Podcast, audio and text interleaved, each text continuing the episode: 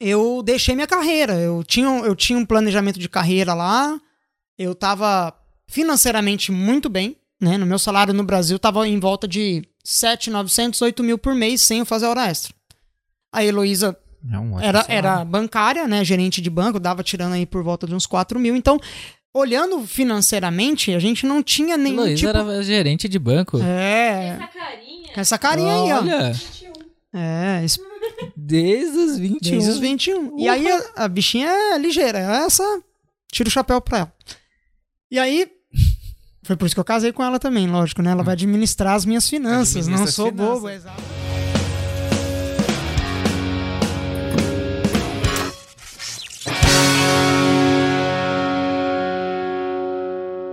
Fala, imigrantes, sejam todos muito bem-vindos a mais um episódio deste podcast, que é o podcast não aleatório, mais aleatório deste planeta. E hoje nós estamos aí com um convidado muito especial, mas antes de eu chamar este convidado, eu quero chamar o meu parceiro aqui, o meu sócio, João Cone, que fala, João, como é que você tá? Fala, Ramon, tudo tranquilo? Eu tudo tô bem. muito bem. Espero que quem esteja ouvindo esse podcast também esteja muito bem, como nós estamos bem aqui, né? É... Só lembrando vocês de fazer tudo aquilo que a gente já pede em todos os episódios. Acompanhe as nossas redes sociais, Instagram, Facebook. Se você quiser ver esse podcast no formato de videocast, tem o nosso canal do YouTube, certo? Se você quiser ouvir, você pode ouvir pela sua plataforma preferida também, o Spotify, pelo Apple Apple Music, pode ouvir pelo hum, Pelo Amazon, Deezer. pelo Deezer, enfim. Se você Gente- quiser escutar lá no, no Pirate Bay, também provavelmente tem uma versão pirata lá. Censurado no YouTube agora. Enfim, pode escutar de graça, pode baixar. Fique à vontade, da sua preferência, é, para você estar acompanhando mais esse podcast e estar com a gente mais uma vez essa semana, né? Exatamente. E antes de eu chamar o convidado aqui, eu quero lembrar-vos que, se você quiser fazer cortes deste podcast maravilhoso, você está liberado, mas não pode modificar as falas das pessoas que estão aqui, né? No sentido assim, que nem o nosso amigo aqui, ele é um cara religioso e você começa a fazer ele cantar coisas aí do outro lado. Daqui a pouco ele tá falando tudo ao Ele contrário. tá falando né? tudo ao contrário, tá que nem o disco da Xuxa, É. né? Então, assim, ah, pode fazer, mas não vamos mudar a fala de ninguém. E posso chamar o convidado, João? Com certeza deve chamar esse cara que eu tô. Eu não sei porque que a gente faz suspense, que a gente tem duas câmeras aqui. E no YouTube, quem tá olhando já tá vendo ele, né? Você É, tá ligado? isso, Aí a gente isso. faz um suspense, nós temos que arrumar mais uma câmera pra pôr ali, ó.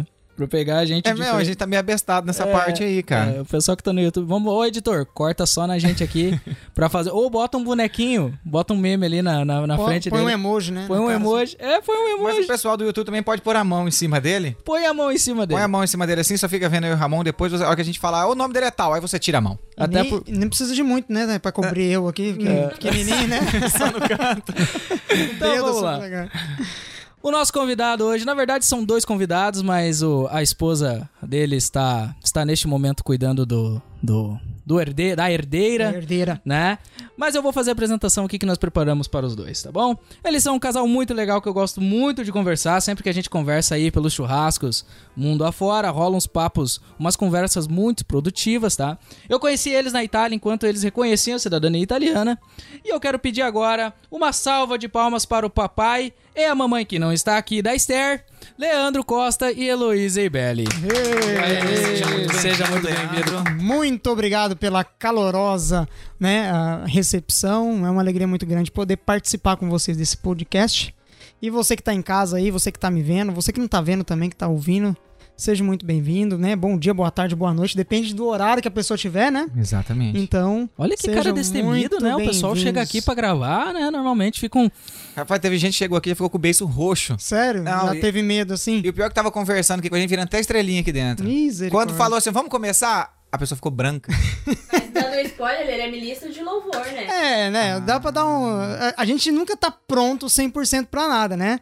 Mas a gente acaba se acostumando com algumas coisas, entrevistas, as coisas, então a gente já. Entrevista massa. também. É, já, a gente já jogador vai, de já vai futebol. tocando, né? Que massa, cara. Mas a gente que tá muito feliz em te receber aqui. Não, muito imagina. obrigado por ter aceito esse convite. Muito obrigado por tirar esse tempo pra vir aqui bater esse papo com a gente. A gente sabe o quanto é difícil, principalmente pra gente que mora aqui fora, ter esse tempo. Sim, sim. Pra, pra pessoa parar, né, a vida dela e falar, pô, vou lá Tudo corrido, né? dar, Muito dar essa corrido. moral pra, pra, pra meus conhecidos.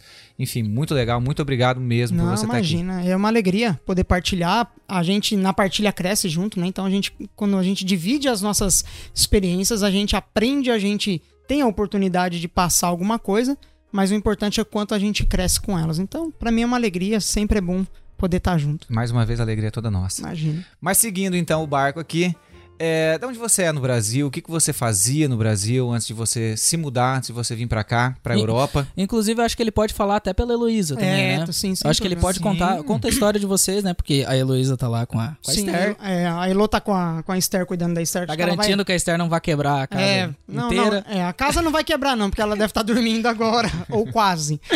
Bom, mas, é, né, como vocês já falaram meu nome, né, eu sou o Leandro Costa, eu tenho, nesse momento, 38 anos, embora não pareça. Eu deixo a barba justamente pra parecer mais velho, tá? Porque Não, a tá molecada de dá uns pé. 25. De pé parece que é É, menos. de- é, exatamente, de pé parece que é menos. É, lá no Brasil, eu, eu morava em São José dos Campos, eu sou natural de São Paulo, mas, né, boa Capital? parte... Era, São Paulo capital, Zona Leste, vai Corinthians. Zona Fazer o Leste. quê, né? Amor, guarda a carteira lá, os cartão, guarda tudo. Não, eu me converti, irmão, não faço mais isso. Mas eu não fazia antes também. Então, assim, eu nasci na Zona Leste de São Paulo, fiquei até os meus oito, de 8 para 9 anos, aí meu pai foi transferido da, da empresa que tinha uma filial em São José dos Campos, que é interior. Então, o resto da, da minha vida eu passei lá até vir para cá. E lá eu pude estudar, né? Tive uma infância muito difícil, vim de uma família com vários problemas sociais. Meu pai era usuário de drogas, era um alcoólatra compulsivo, então a gente passou um perrengue muito grande quando criança, né? E então a, a vida ensinou a gente a, a, a não ficar reclamando, mas criar oportunidades na crise. Então eu fui me emendando, tive que é, é, trabalhar cedo para poder sustentar, ajudar a sustentar minha família, porque meu pai usava o dinheiro tudo com essas porcariadas, né? E até eles se separarem eu ter que assumir junto com a minha mãe e meus irmãos mais novos. Então, tive a oportunidade de passar por essa, essa, essa realidade, crescer, me fortalecer. Então, me es- estudei. Isso com certeza te ajudou muito aqui, né? É, com certeza. É, Essas experiências que a gente tem de dificuldade abre para nós um campo diferente de visão, né? Então, me ajudou muito aqui, com certeza. E a gente vai até partilhar isso daqui a pouco, né? É aquilo que a gente falou com o Neide, né? De que as coisas que. Ó, Esther. De que, que as coisas que, que vivem lá no, no Brasil, ou enfim, o que viveram na vida, acaba refletindo até nas escolhas aqui, né? Sim. Porque que nem ele comentou ali dos trabalhos, então depois nós vamos chegar lá. Então. Sim, É. sim. Então eu comecei a trabalhar cedo, aí junto com a minha família, né, a gente foi se, se emendando, se estruturando, então eu pude estudar, fiz Senai, depois fiz faculdade de engenharia, fiz uma, um, um MBA no Brasil antes de vir para cá e uma certificação americana. MBA de quê? É, eu fiz MBA de gestão de pessoas, né, porque eu, eu já vinha de uma realidade de plano de carreira, é até legal depois a gente entrar nisso, então eu precisava me, me especializar um pouco mais em gestão de pessoas, porque eu tinha um, um ramp-up para poder cumprir dentro da empresa que eu trabalhava, um plano de carreira, e fiz uma certificação de Green Belt nos Estados Unidos, né? Então, para poder seguir também, sempre me atualizando dentro do mercado de trabalho. Então, né? então você viajou para os Estados Unidos antes de, de vir para cá? Sim, sim. A- Antes da Europa. lá? Ah, lá eu fiquei pouco tempo. Eu, eu fiz uma viagem com, com a Heloísa, a gente foi fazer um- umas férias, né? Então a gente ficou cerca de 16 dias. E a minha certificação, é, a gente fez uma dupla forma de certificação. Veio um pessoal dos Estados Unidos pro Brasil e, e aplicou o curso para nós, e depois eu fui só pegar diploma. Ah, entendi. Então Não tu foi foi para estudar lá. É. Tá, e, e vocês foram para onde lá? A gente pegou a costa sul todinha dos Estados Unidos ali. Flórida toda, praticamente. Ai, que ruim. É, foi, foi top. É uma experiência fantástica. Então a gente pegou Miami, de- descemos em Miami, subimos até Orlando, né? E mais um pouquinho só naquela região ali da, da, da Grande Orlando. Que ano que foi isso? Foi em 2018. 2000... Ah, é pouco tempo, Recente. cara. Ah, isso é recente, recente. Mas Tá. e o que que tu enxergou lá quando tu chegou lá, assim? Tu tem alguma coisa que tu lembra, assim, que já deu aquele baque quando chega no lugar? Ah, Porque a gente já. acaba comparando, né? Não tem como, Não tem é. como fugir da Ah, comparação. o- Os Estados Unidos, eh, você tem uma baita de uma estrutura. Você entende que o- tudo ali realmente foi planejado. Você percebe, né? ah, Quando você tem um- uma realidade de planejamento e uma, uma realidade que cresce porque tem que crescer. Não, vamos supor, você pega a cidade de São Paulo, né? Eu Vou pegar as referências que eu tenho. Então, assim, São Paulo, ela ela não foi projetada para ter um 21 milhões e meio de pessoas. Entendeu? São foi- Paulo, São Paulo é uma cidade italiana, cara. Exatamente. Ah, tem- um canal do italiano aí que eu assisti aquele pra aprender italiano. E ele diz que a, Ita, a São Paulo é a cidade no mundo que ele foi que ele mais se sentiu na Itália, cara. É o lugar assim. Eu nunca fui a São Paulo. Já foi a São Paulo? Sim, sim, sim. Cá São Paulo, capital. na alguma- Moca lá, aqueles lados. Ele diz que é. Sim. é. é tanto que, se eu não me engano, lá. Ah, não, só pra completar o raciocínio, porque eu falei isso. Porque na Itália, cidade pequena, a gente diz que é 600 habitantes. No Brasil, cidade pequena é 3, 4 mil habitantes. Uhum. É, de onde eu venho, são 7 mil habitantes, é interiorzaço, né? É. Ah, o meu Essa é bairro, ó, o meu bairro lá em São José dos Campos, São- José tá chegando a um milhão de pessoas agora.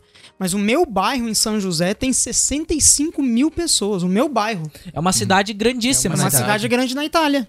Exatamente. Tem mais habitantes que Cunho. É.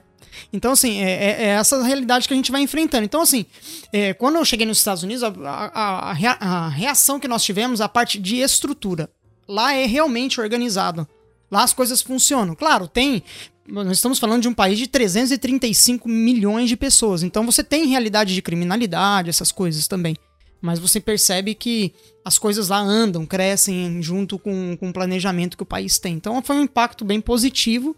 E vou dizer assim que foi um dos starts que deu também pra gente poder sair fora do, Ia do perguntar aí, país. você acha que, tipo, nessa viagem teve uma chave que virou pá? Teve, Você falou, teve. putz, cara, Eu acho que eu tô assim- afim de morar fora. É, exatamente. Eu, eu, eu já tinha feito mais duas antes, viagens antes de ir para os Estados Unidos. Eu fui pro Uruguai. Hum. A, prim- a primeira viagem internacional minha foi pra Índia. Eu fiquei oito dias na Índia. Opa, Índia, cara. Fiquei Fazendo oito dias. lá, cara? Fui a trabalho. A trabalho? Fui a trabalho, Dessa, da- dessa empresa que você trabalhava. Não, da penúltima que eu trabalhava. Ah, tá. É, a, a gente tinha um projeto né, de engenharia e a Índia estava tocando esse projeto seis meses na nossa frente. Então, todos os best presses do, do pessoal, os lessons learned que eles tinham, eu fui para lá para acompanhar com eles e não cometer os mesmos erros que eles cometeram no começo. Sim, aprende com os erros deles. Exatamente. Então Foram a e gente foi lá. Exatamente. A gente foi lá, fez esse, essa interface com eles e levou o projeto pro Brasil. Então eu fiquei oito dias em Nova Delhi. Para mim foi uma, assim, uma experiência não só profissional positiva, mas de vida.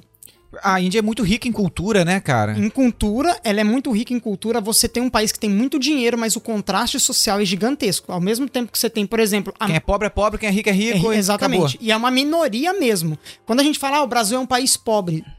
Sim, o Brasil é um país pobre, um país de terceiro mundo em relação à sua estrutura, não ao seu poder Uhum. né, financeiro. Aí quando você compara a pobreza do Brasil com a pobreza da Índia, por exemplo, a Aí pobreza, é gritante a parada. a pobreza do Brasil é a classe média da Índia. Você entendeu? Oh, É. Agora, a pobreza da, da, da Índia é, é algo que acho que só os outros países ali da, da África, o Haiti, por exemplo, ali que é mais próximo da gente, que pode dizer que tem a mesma realidade. É um negócio surreal. Só pra vocês terem, é, entender assim, um pouquinho do que eu vivi lá, imagina assim, eu tava indo para o trabalho, era uma quarta-feira, pegamos o táxi no hotel e a gente tava indo pra fábrica. E aí né, você sai de uma realidade que tem um, né, a parte rica e aí você já entra pro pobre, pra parte pobre assim direto. Então você vê lixo pra todo lado, trânsito é aquilo que vocês veem no YouTube, entendeu? É uma loucura. não, tem, não tem semáforo, não, Não tem, nada. semáforo, é tudo... não- é, exatamente. Ah, quem tá andando na calçada tem que tomar cuidado porque o- as motos pra cortar o trânsito sobem na calçada, entendeu? Pra poder andar na calçada É pra fugir rico do de trânsito. cultura e rico de gente, né? Rico de gente, é, é uma loucura. Então, assim, é gente por, por todo lado. E eu indo pro trabalho, então tinha uma parte do trânsito, parou o trânsito, e a gente ficou conversando dentro do carro. Eu olhei pro lado, né, do, do vidro, assim. E era onde você olha assim por Nova Delhi, tem lixo espalhado, né, meu? É um lixão a céu aberto. E eu vi uma cena que eu nunca mais esqueço. Que foi um menininho de- o- olhando, assim, eu julgo ter uns 4, 5 anos de idade, só tava com a camisetinha, assim, até o meio da barriga, assim.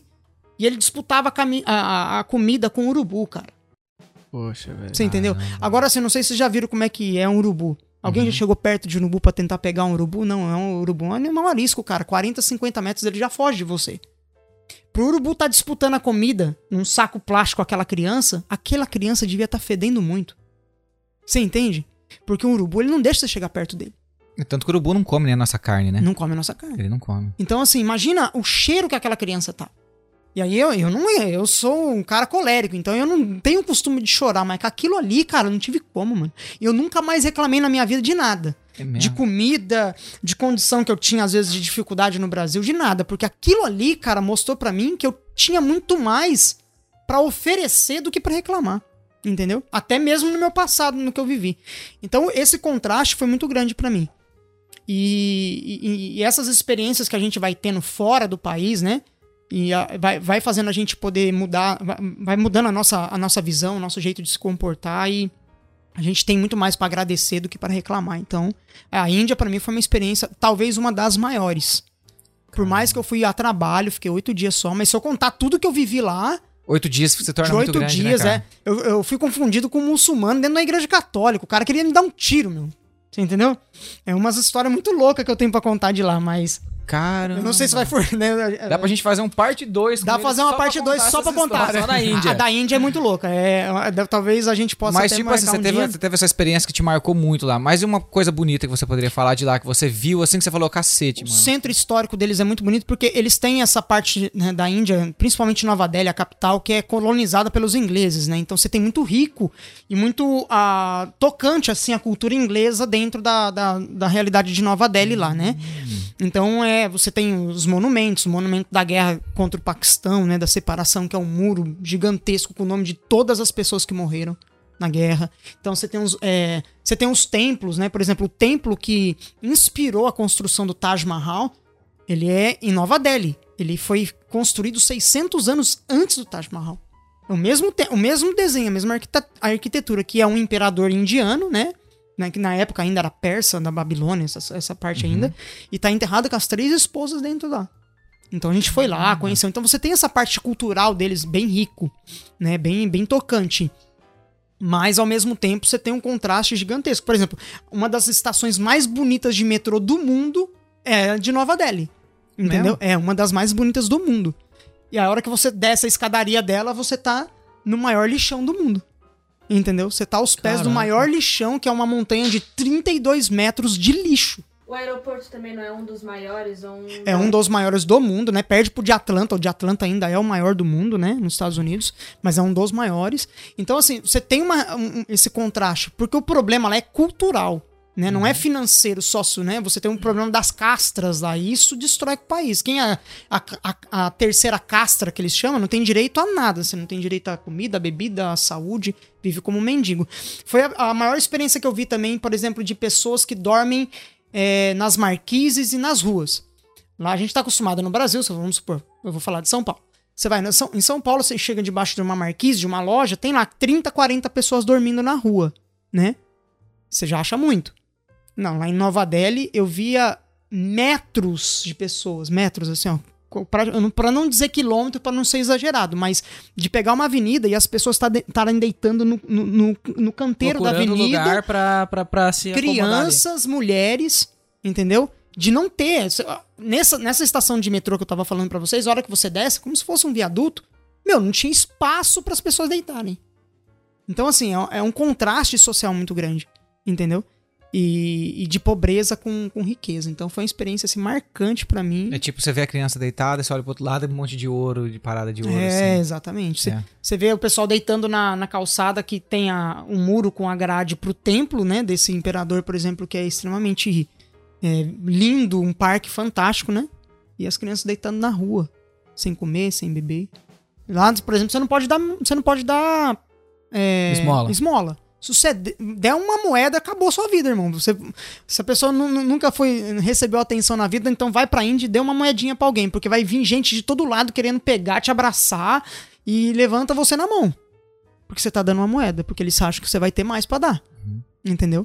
Então, assim, é até arri- arriscado. Quando a gente chega no aeroporto lá, você recebe uma listinha. Não dê esmola, entendeu? Não dê comida, não converse com as pessoas na rua, nessa parte. Caramba, isso é uma parada muito doida, porque assim, no Brasil eu trabalhava viajando, e lá no estado do Ramon, não- nem tanto do Ramon, mas no da Maria, que é Santa Catarina, Uhum. lá tem muita plaquinha dizendo também pra você não dar esmolas. É, é cabuloso. né? Então, assim, é uma- foi uma realidade que, pra mim, talvez pessoalmente, né? Particularmente, pra mim, foi uma das maiores experiências, assim, de, de poder olhar e falar assim: eu tenho mais do que eu mereço. Refletir, né, cara? Refletir, refletir. Eu tenho mais do que eu mereço, porque nesse momento agora, por exemplo, eu tô tomando aqui um refrigerante, comendo com vocês, partilhando com isso aqui, mas lá nesse momento tem criança morrendo. É. Tem criança que nesse momento lá tá comendo lixo.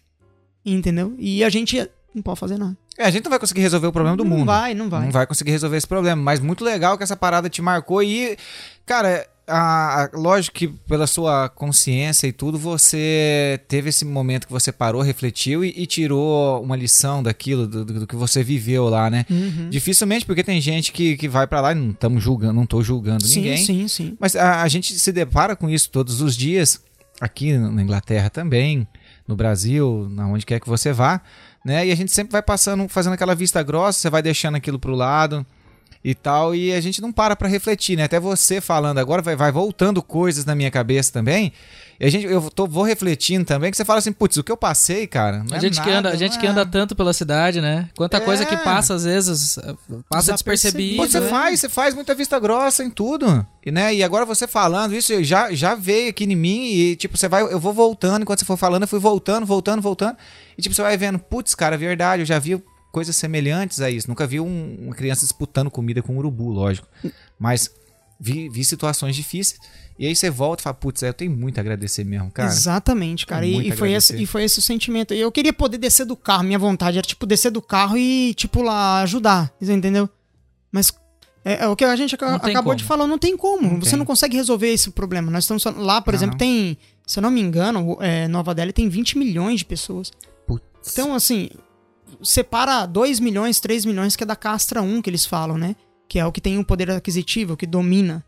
O resto tá tudo ali, cara. Então, assim, é umas coisas fora do comum. Não Acho tem que- meio termo. Não tem, não tem. Você não tem um. Ou é 880. Ou é 880. Tem. Pra, pra fazer um link que tu começou falando dos Estados Unidos, tu enxergou alguma coisa assim nos Estados Unidos? Alguma coisa nesse sentido? Como é que é a pobreza lá, assim, se tu chegou Ah, a ver isso? Então, eu, eu, eu vi algumas coisas na. Porque, Porque quando assim, a gente vai a turismo... É, exatamente. Eu fui. Eu, eu, meu, eu fiquei no hotel três estrelas em, em, em Miami, bem perto da praia ali, sabe? Então, era um bairro que. Do lado, assim, você percebia que era bem diferente das outras partes de Miami. Era mais, vamos dizer assim, mais pobre. E. Eu, eu não vi essa realidade, mas, por exemplo, a, a gente tava andando lá no bairro pra conhecer, então a gente passou na cena de um crime lá, igual a gente vê nos filmes dos, do, né, dos CSI, Estados- É, CSI, paradas. essas coisas. Nos filmes. Faixa, a faixa lá, fechando a casa, dois carros de polícia parado, o giz desenhado com o corpo do cara no chão. Você entendeu? Desse jeito, a gente, bem na hora que a gente passou com o carro. Então, assim, é, o que eu vi lá, assim, na- nas partes que eu vi, você via alguma, alguma diferença social, mas era algo que, vamos dizer assim, era administrável. Uhum. Parece que a pessoa, se ela quiser trabalhar, ela trabalha. Porque, assim, a gente foi num outlet lá, em todas as lojas que a gente foi, tava a placa lá escrito lá. Igual aqui, você viu a Precisa-se quantidade de de gente pra placa, trabalhar. cara? Cara, tá- aqui tá, tá terrível. Você viu que Muita vai ter. placa. Pra quem, não tá, pra quem não tá sabendo, talvez É. o podcast saia depois, mas o governo já tá com plano de aumentar o salário em 6,6, viu? Sim, e, E tem. vai pra a- 9,50 a hora mínima aqui. É, e, o- e o governo também abriu, né, agora algumas vagas, né? Não só pra caminhoneiros, mas pra hotel, Bastante restaurante. Então, muito, Tem cara. muita placa, Tem muita, muita- placa. Muita placa. E lá você viu isso também? E lá eu vi, é, Tinha muito, e muito assim, trampo. por exemplo, Miami, algumas placas que, que- algumas placas, algumas lojas tinha placas escrito assim: "Nós falamos inglês. We speak in English". Por quê? Porque a maioria que- das pessoas que trabalham lá falam todos espanhol, a maioria. Cheguei numa loja falando inglês com a mulher, a mulher olhou pra mim assim e falou assim: "Você é brasileiro, né?" Falei: "Sou". Ela falou: "Então vamos falar em português". Então assim, você tem muito imigrante lá né? Então, assim, e, e- e não falta trabalho. Então, na verdade, quando você vê alguma coisa nessa realidade de pobreza, assim, uma pessoa mendigando, é, a gente pode julgar, né? Claro, a gente não tá na, na pele da pessoa pra falar por ela. Mas, assim, com tanto de oportunidade, ela não trabalha porque ela não quer. Entendeu? Uhum. Porque eh, foi impressionante. Todas as lojas, a gente chegava lá, precisava de atendente, precisava de estoquista, precisava de pessoa pra limpar. Claro, subemprego. Você não vai ganhar rios de dinheiro, entendeu? Pô, mas dá pra você começar. Você novo. começa. É até legal depois a gente falar do- do- sobre isso, sobre a- a- o fake que as pessoas criam, às vezes, de, de, de ir morar fora. É. Ah, porque o cara posta lá, olha aqui, por exemplo, nos Estados Unidos, né? Eu sou pintor, olha a casa que eu tenho, olha o meu carro, olha isso aqui. Só que o cara tá lá há 15 anos nos Estados Unidos. Eu vou, eu vou falar pela minha experiência. A gente tá começando a estabilizar agora, depois de dois anos. Dois anos. É. Você chega, você tem um período de, de adaptação, de estabilização, de, ah, de oportunidades que você vai conquistar ou não. Então você tem N situações pra estabilizar a vida. Então não é de uma hora pra outra. Tem muita gente que chega aqui, se frustra e volta pro Brasil. Por quê? Porque na verdade ele vem iludido com a realidade do, né, do, do que ele via Do talvez YouTube. no YouTube, de outros canais que não vai mostrar pra você esse tempo que você vai gastar pra estabilizar a vida e isso é um risco, Sim. né? Então foi o que a gente percebeu lá também. Por, né? Isso é a ideia do nosso podcast. É por isso que a gente quer assim, dar voz pro imigrante, que o imigrante possa falar essas Sim. paradas aqui. Porque se a pessoa se baseia só em vídeo do YouTube, ela vai imaginar assim: eu vou chegar. pô, vamos falar da Inglaterra, nunca fui pra outro país, fora o Paraguai. É, eu, é, vai pensar, vou chegar lá. Aí ela vê um vídeo de um canal que o cara falou assim: pô, eu trabalhei aqui, tem dois meses que eu tô na Inglaterra. Trabalhei de motoboy, fiz 4 mil no mês. Fiz- Não, é- tem, tem É piores. tem. Tem piores que o cara fala assim: eu tô aqui há dois meses, comprei um BMW, um iPhone não sei o quê. O iPhone tá parceladinho lá na O2, 50 pila por mês. Entendeu? E aí a pessoa vem pra cá, e é que você falou, ela vem aqui e fica seis meses, sei lá. Aí ela não consegue comprar uma BMW com seis meses, porque assim, ela precisa pesquisar seguro, road tax, comprar a parada, né? E aí ela se frustra. Precisa botar um emotinho em dia, é caro. Exatamente. O E ela- insurance, que É. não é barato, a galera ela- não sabe, paga duas vezes o valor do E carro aí a- no ano. Ela volta porque ela se frustra, porque ela vem com aquela mentalidade do Brasil ainda, que no Brasil ela já tinha carro, ela já tinha casa, o não pai a tem mãe dela... escapatória não pagar imposto. Não É, tem. Porque não lá o pai, existe. a pai, mamãe, ajeitou tudo essas coisas pra gente, né? É. É, a minha mãe me levou a fazer minha identidade, levou pra fazer carteira de trabalho e foi me levando pra fazer as coisas. Então, quando eu cheguei no na minha idade adulta, eu já tinha tudo pra trás. Eu sabia como tudo funcionava, aí eu startei minha vida. Agora aqui não, aqui você já startou lá. Mas quando você chega aqui, você tem que começar isso tudo de novo. Gateando. Gatinhando de novo. É, e não tem pra onde fugir, né? não meu? tem. Então foi assim. é, é, eu vou voltar lá no- na minha apresentação, que eu não saí dela, né? então, assim. É, Não, mas tá interessante. é, essas realidades que fizeram, eh, que me despertaram na parte, vou dizer assim, talvez, de experiência pessoal de vida, de querer vir pra, pra, pra fora do país, do Brasil, né? Então, meu, meu desejo sempre foi, não vou mentir, sempre foi os Estados Unidos, porque até mesmo porque eu sempre trabalhei pra empresa americana, eu sempre tive contato com os americanos Já ou tá, já canadenses. tá com muito contato na- com a cultura deles, já Exato, tá acostumado. é. E querendo ou não, o Brasil, se você for ver bem, o Brasil tem uma influência muito forte americana, né? Uhum. de anos já. Então acaba criando em você esse desejo, né? O American Dream acaba vindo de qualquer maneira, né? Então eu sempre tive essa vontade. Então quando eu, eu, eu comecei meu relacionamento, meu namoro com a Heloísa, ela também tinha esse desejo. Né, de, de ir pra fora do país. Então, a gente fez algumas viagens juntos, a gente foi justamente junto para os Estados Unidos, até mesmo para sentir como era tal. E beleza, voltamos e marcamos a data do nosso casamento e fizemos um planejamento. Bom, nós não queremos ir para os Estados Unidos ilegal, né? Embora eu agora recentemente eu passei na minha entrevista do Green Card, né? Passei na, na minha entrevista, é, passei de, de- deram ok, Em breve vamos ter veraneio é- Estados Unidos, Orlando. quem sabe, quem sabe. Só que o problema é pagar o advogado de imigração, que é uma facada, 62 mil reais, eu não tenho esse dinheiro agora, caramba. entendeu? É, Ainda bem que é, é reais. cara. em reais. Já pensou? Porque você Pounds, vai converter. é, você vai Mas- converter em dólar, na É verdade, mesmo né? assim, pô. Mas é caro, é. Não, é, Sim, não sim. tenho essa grana agora. Minha prioridade é minha filha. Sim. Eu não tô, Dá não tô 10 passando mil fome. dólares. É, meu. Então, assim, eu sempre tinha esse sonho. Só que a gente não queria ir pra lá ilegal. Né? Por N situações. Então a gente falou, vamos, vamos, vamos optar outras opções. É, colocamos aí, ela tem a cidadania italiana, ela tinha direito. Eu, a minha, meu lado é todo português. Então, meu pai não tirou, então eu perdi minha oportunidade. Poderia ter ido pra, pra Portugal com a documentação e, morando lá. português. É, então. E Ah, feito não. lá. E poder ter esposa- feito Ah, lá. Jaqueline, Jaqueline, E poder, português. e poder ter feito lá. Mas aí eu, pra- eu até levantar tudo, a Heloísa já estava muito mais adiantada do que eu, porque ela já teve uma pessoa que já tinha feito algumas coisas antes, então já tinha preparado. Então Mas era tá mais aí um mito, cara. Portugal é easy pra fazer, viu? Exatamente. Exatamente. É, é bem fácil. E aí, beleza. Então a gente optou, vamos fazer cidadania, vamos. Aí nós nos planejamos e eu deixei minha carreira. Eu era engenheiro já. já Você não trabalhava com carros? Que empresa traba- que eu era? traba- a última empresa que eu trabalhei foi a Caoa Sherry, né, no Brasil, né? Você era engenheiro de- automobilístico? E eu era engenheiro autom- automobilístico. Cara, ele ia pra Índia pra pegar as paradas lá. Não, eu pensei que era de outra parada, que ele falou que fez engenharia, mas não falou engenharia do É, quê? eu, sou, eu sou formado em engenharia de produção mecânica, né? E a minha ênfase toda é em engenharia de processos. Minha experiência toda. Eu trabalhei na General Motors, né? O que aqui na, na Europa é, é a a Vauxhall. Vauxhall. Eu trabalhei na Nissan, né? O startup da planta da Nissan no Rio de Janeiro, em Resende, fui, foi participação minha lá com os outros engenheiros de lá também. Então, fiquei um ano e três meses lá no Rio de Janeiro. E, de- e saí de lá pra entrar na Sherry, né? Que é a Caoa Sherry hoje no Brasil, que teve essa Joy Venture lá. É a Caoa. Caoa. Caoa, que é o Isso. mesmo que levou ao HBV, que levou Isso, a Hyundai. pra lá, exatamente. Então eles fizeram essa joy venture lá pra poder fazer o trabalho em conjunto agora com a chinesa, que é a Cherry. Eu deixei minha carreira, eu tinha, eu tinha um planejamento de carreira lá, eu tava financeiramente muito bem, né? No meu salário no Brasil tava em volta de 7,900, 8 mil por mês sem eu fazer hora extra.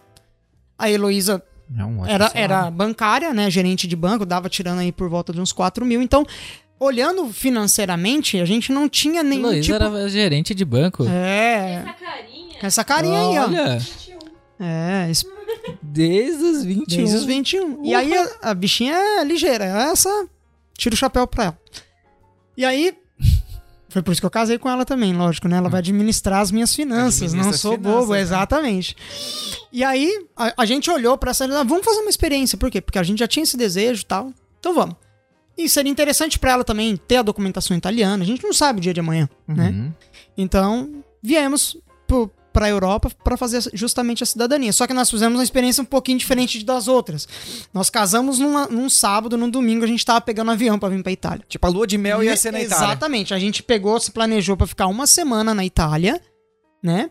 E na, na, né, na, na nossa lua de mel e dali partir pra, pra cidadania dela, né? Que, é, que é- que foi o nosso planejamento. E foi o que a gente fez. Então a gente casou no sábado, no domingo, ó, duas, duas e meia da tarde, a gente pegou o voo em Guarulhos, direto pra Roma, que foi onde a gente ficou, foi o primeiro lugar que a gente ficou, que foi na Itália, né? Em Roma, que a gente foi passar a lua de mel e a gente ficou na cidade do Vaticano, que era a nossa realidade, né? Porque ambos, né?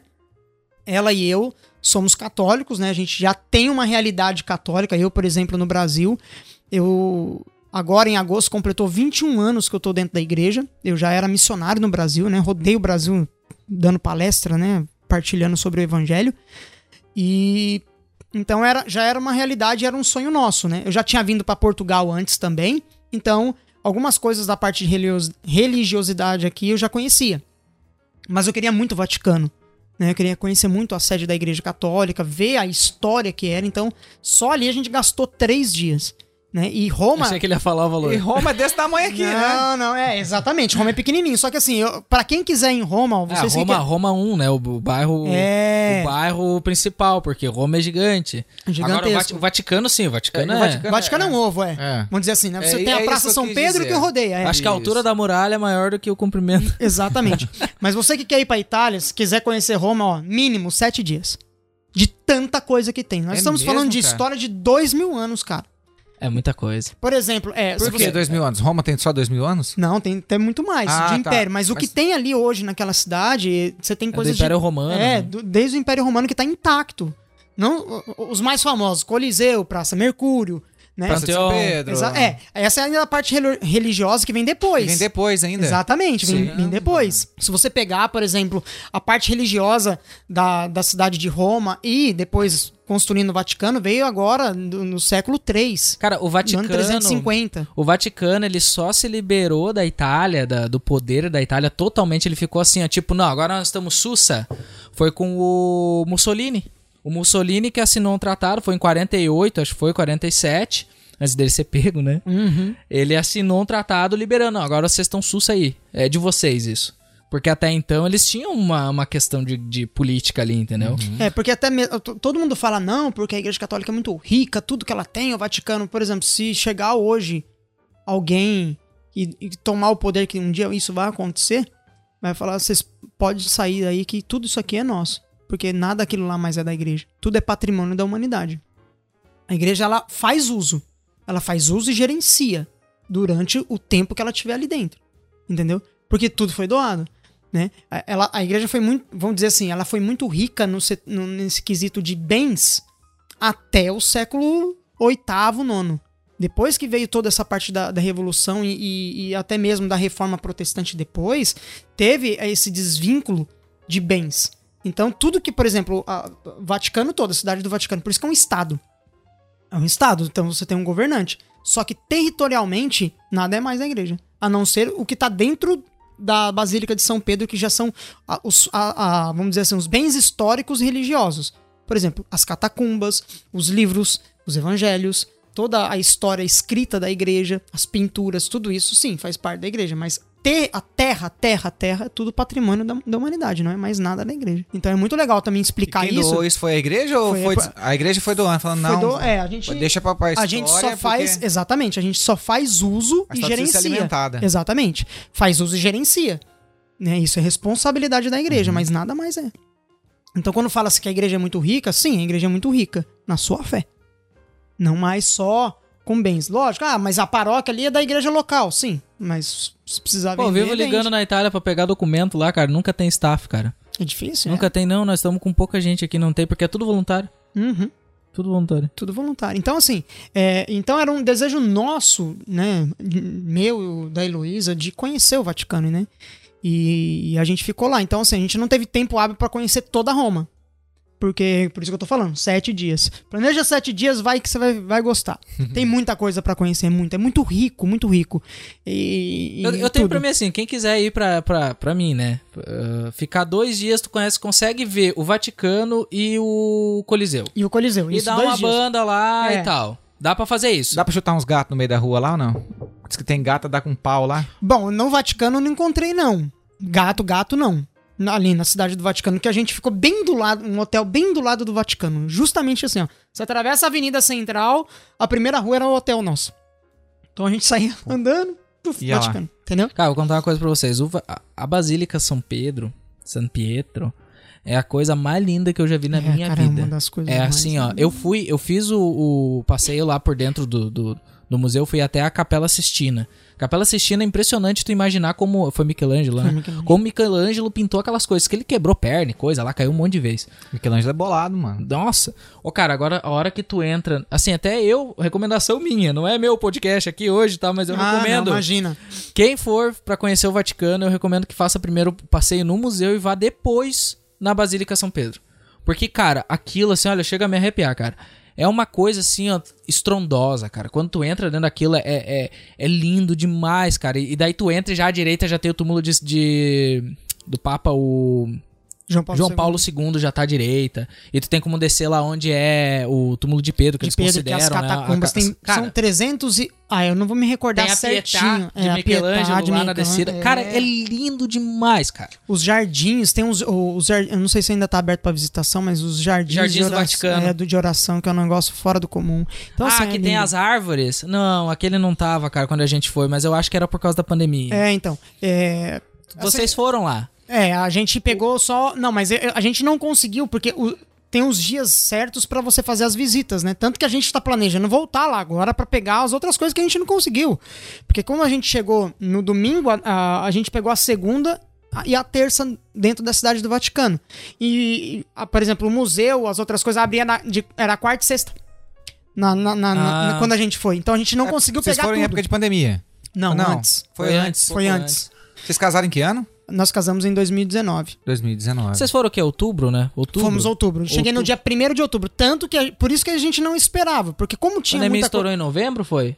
Ah, não. Não. Não, foi em fevereiro. Janeiro, Não, fevereiro. dezembro Dezembro começaram na os China. boatos, na isso. China, é. Dezembro na China, mas. No... Mas Portugal, eu lembro que eu tava em Portugal na, na época e Portugal, se eu não tô enganado mesmo, ela fechou em março. março, né? aqui foi em março. que nós tínhamos comprado passagem pra vir pra Inglaterra no dia 26 de março e a nossa passagem era pro dia 26, no dia 16 o governo falou, tá tudo fechado. Isso mesmo. E a, a experiência que a gente teve lá foi, assim, fascinante. A parte espiritual, nossa, cara, não tem nem o que comentar. Porque a gente não esperava. A gente chegou no dia 1 perdão, no dia 31, e aí a gente conheceu parte lá. No dia 1 que era segunda-feira, a gente não esperava que ia ter a missa com o Papa. A gente tava, foi pra, foi pra conhecer né, a, a, a- parte da igreja, da, da Basílica de São Pedro, e participar da missa. A gente tinha visto na programação que ia ter uma missa às, às 5, acho. Só que a gente não sabia, cara. Quando a gente chegou na missa, eu cheguei bem antes, né? Que a gente já tava conhecendo outras partes ali de, da cidade do Vaticano. A, a missa foi na, na frente da Basílica, ali na, não, no foi, pátio de- ali. foi dentro. Foi Ah, foi dentro. dentro? Foi dentro, é. Por isso que a gente não imaginava. A gente não imaginava, porque tava, a- tava marcado na programação a missa lá dentro tal, que era a missa das missões.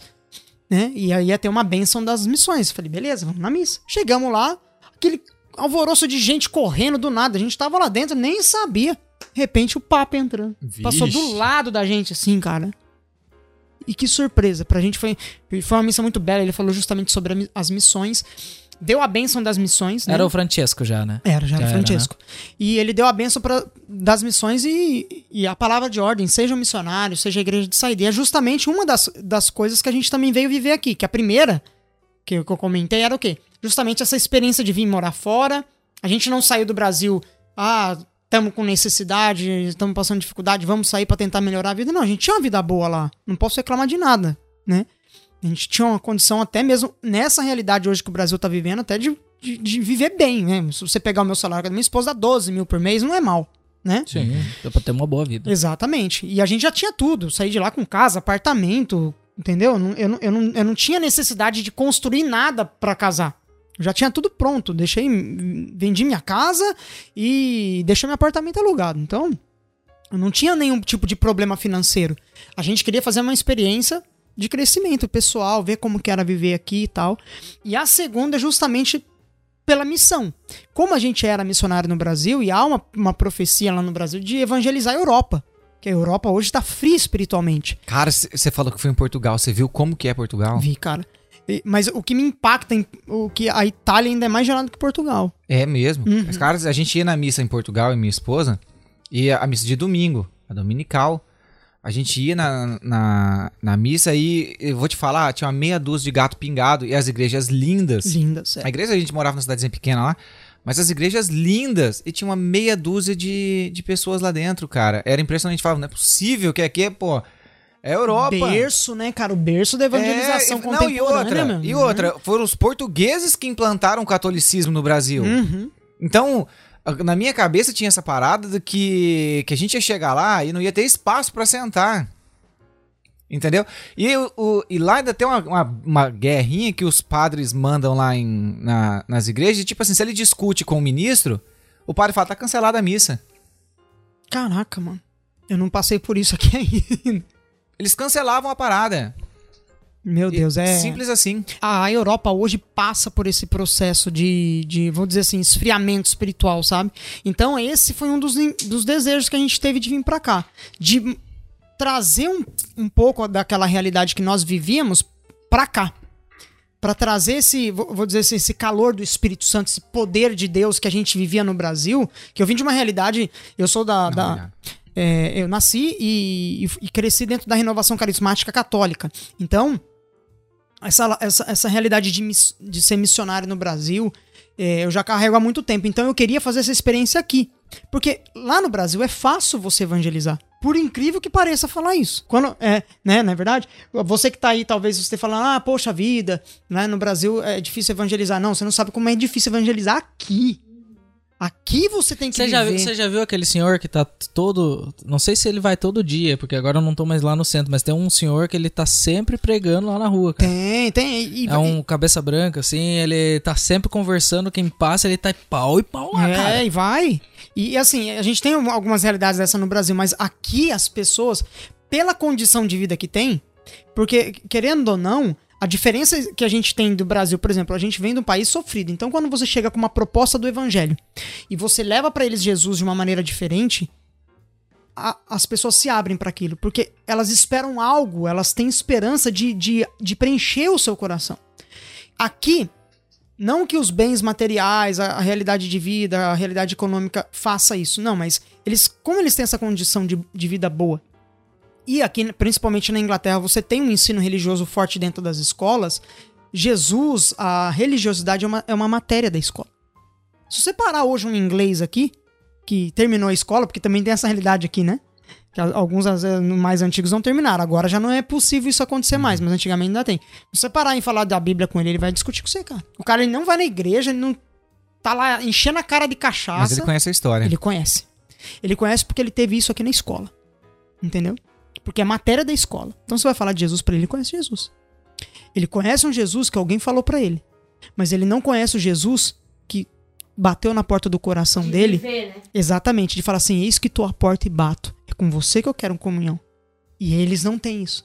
Então, quando você chega com essa realidade aqui, dá um impacto neles. Por quê? Porque eles entrou nessa men- menta- mentalidade de ter uma matéria de um ensino religioso e Jesus é um cara legal que veio no mundo e tá no céu. Eles têm isso. Entendeu? Eles não têm um impacto de ter uma profunda experiência. Como eu vou dizer que esse copo que tá com, com refrigerante aqui, esse refrigerante ele tá com sal ou açúcar? Não tem como eu falar vendo. Eu só posso falar pra você se ele tá com sal ou açúcar se eu beber. Eu não posso dizer que Jesus é bom ou ruim se eu só conheço ele da matéria da escola. Eu tenho que fazer uma experiência com ele. E é isso que falta aqui. Então, o desafio meu era de sair de uma realidade que eu já estava acomodado da evangelização, de eu chegar e pregar num lugar e, e, Jesus, por misericórdia, por graça dele, agir com os carismas do Espírito, entendeu? Que, que era o que eu vivia lá no Brasil, e eu queria viver essa realidade aqui. De ser um missionário aqui numa realidade que as pessoas, elas já, já conhecem, mas não querem. Então, como convencer uma pessoa de que ela precisa de Deus, sendo que as condições externas, né, as, as condições adversas não proporcionam isso para ela? Porque ela tem uma condição de vida boa, ela tem um mínimo para viver aqui, né? Uma pessoa que ganha um salário mínimo consegue comprar um carro, consegue ter uma, uma, uma comida na mesa, diferente da gente lá no Brasil, né? Então, como você convencer que uma pessoa dessa precisa de Deus? Como convencer que o que, que falta dentro dela não é o desejo Como da droga? convencer alguém que tem tudo que ela precisa de mais algo. de, de algo que realmente é o que ela precisa. Entendeu? Então é o, é o maior dos desafios. Mas isso você não faz é, numa evangelização, como eu vou explicar pra você, de propaganda. Você faz com uma experiência de vida. As pessoas aqui, elas estão preocupadas com o que você vive, não com o que você fala. Entendeu? Elas vão começar a dar credibilidade pra você a partir do momento que elas olham pra sua vida e falam assim: o que ele vive é verdadeiro. Por isso que eles não te dão confiança. Exatamente. Não É tem- tão difícil ganhar a confiança do europeu, digo do europeu em si, normal. Porque não é diferente essa, realidade nem em Portugal, nem na Itália, nem aqui. Entendeu? Então, o que você demonstra pra pessoa é do testemunho de vida que a gente fala. O que você vive. A sua vida tem que falar mais alto do que as suas palavras. Né? Eu tenho até uma frase comigo que eu sempre carrego e é, é- é o meu norte pra poder viver aquilo que Jesus pregava. Palavras não dizem nada se o seu testemunho não disser tudo. Não adianta eu falar pra pessoa que Jesus é bom e que isso é certo fazer, sendo que eu faço o contrário. Uhum. Entendeu? Então a minha vida precisa falar primeiro. E é o que eles dão valor aqui. Eles ficam te observando. Você tá indo na missa, você tá fazendo trabalho na igreja, você tá indo no grupo de oração, ele fica te observando. Quando ele chega, que ele conclui pra ele, não, o que ele fala, o que ele vive é verdadeiro, aí ele começa a te dar credibilidade, aí ele te dá espaço pra você evangelizar ele. Caramba, que louco isso, né, cara? É, é muito louco. Que louco isso. Então a gente queria fazer essa experiência. Então a gente veio pra Itália, fez a cidadania da, da Elo lá e optamos em viver, vir pra cá. Opa, desculpa, toquei no microfone. Em vir pra cá pra poder fazer essa experiência. Tá, mas então lá na Itália, ah, vocês viajaram lá na Itália também? Vocês não ficaram só na, na cidade lá reconhecendo a cidadania italiana? Não, não. A gente sempre foi meio mochileiro, né? A Elo e eu, então a gente sempre gostou de viajar e até mesmo a minha realidade no Brasil por conta de, de missão, as missões do grupo de oração, da igreja, então eu sempre viajei, sempre.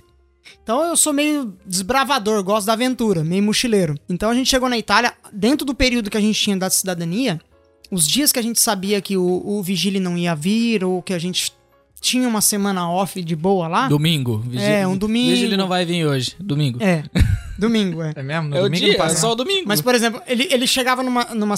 Pelo menos lá na, na- cidade que a gente ficou. Então, se ele vinha, por exemplo, numa terça-feira daquela semana, ele só ia vir na outra ou nas outras, né? Então a gente sabia, opa. Ah, é que, é que lá ele passa mais que uma vez. É, naquela passa cidade. mais que uma vez. Então a gente sabe, opa, então nós temos aqui um, um intervalinho. Então o que, que a gente fazia? A gente foi com umas economias e a gente pegava, alugava o carro e ia dar rolê. Então na- nas, nas redondezas ali, aquelas cidades pequenininhas que, de onde a gente ficou, a gente foi em muitas cidades. A gente subiu nos, nos vales, fomos em uns parques nacionais. Dirigiu na neve. Dirigimos na neve, foi top a experiência. E a gente catou, eu- e eu sempre fui muito aventureiro, falei pra, pra, pra Elo. é, vamos marcar um dia pra ir pra Turim, né? Que a gente tava na cidade de Borgo de San Dalmazo, que era uma cidade no interior ali. Então, dali até Turim dava mais ou menos uma hora e cinquenta próximo Pertinho, disso. É, não é. Não era distante. Não dá não. tanto não, dá me- até menos, cara. Que É. Turim é uma hora de carro, de É. Cunha, então uma hora e quinze dá. É, mais ou menos isso. E aí, a gente marcou de. Na neve eu acho que é até mais rápido, né? Porque o carro vai Vai deslizando. Desliza, é. ô. Economiza combustível. Você só não consegue só manter. Só não consegue controlar. Mas foi bem legal. Então, a, a primeira vez a gente pegou foi pra Turim. Aí a gente foi ver o jogo da Juve lá, na época que o Cristiano Ronaldo ainda jogava lá. Oh. Que a gente curte futebol, então a gente pegou, bucou os tickets. Aí a gente foi, ficou um dia inteiro em Turim, né? Vimos o jogo, voltamos. Então a gente sempre foi muito disso. Então a gente foi pra Turim, é, a gente pegou um, um dia, o- alugamos o carro três dias.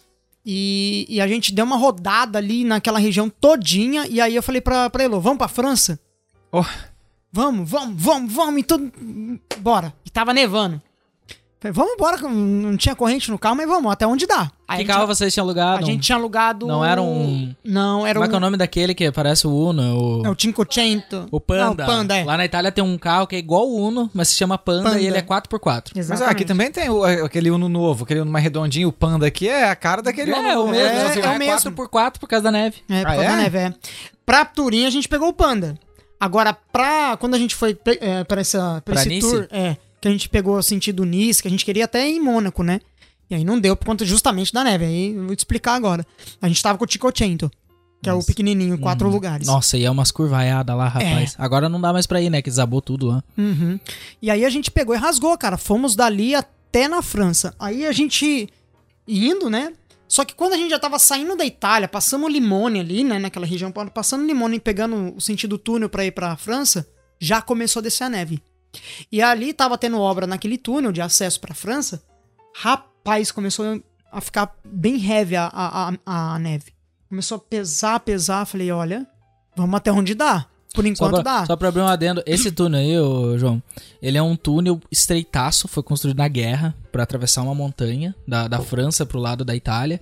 E ele só passa um carro, cara. Só Só um vai, carro. ou só vai, daí depois Eles liberam outro libera, lado, vem. Vem a galera. É. Cara, é sinistro o túnel, cara. É um semáforo. Era, né? Porque é, desabou, como eu desabou. falei. O quê? Caiu a parada agora? Caiu, caiu no final do ano passado.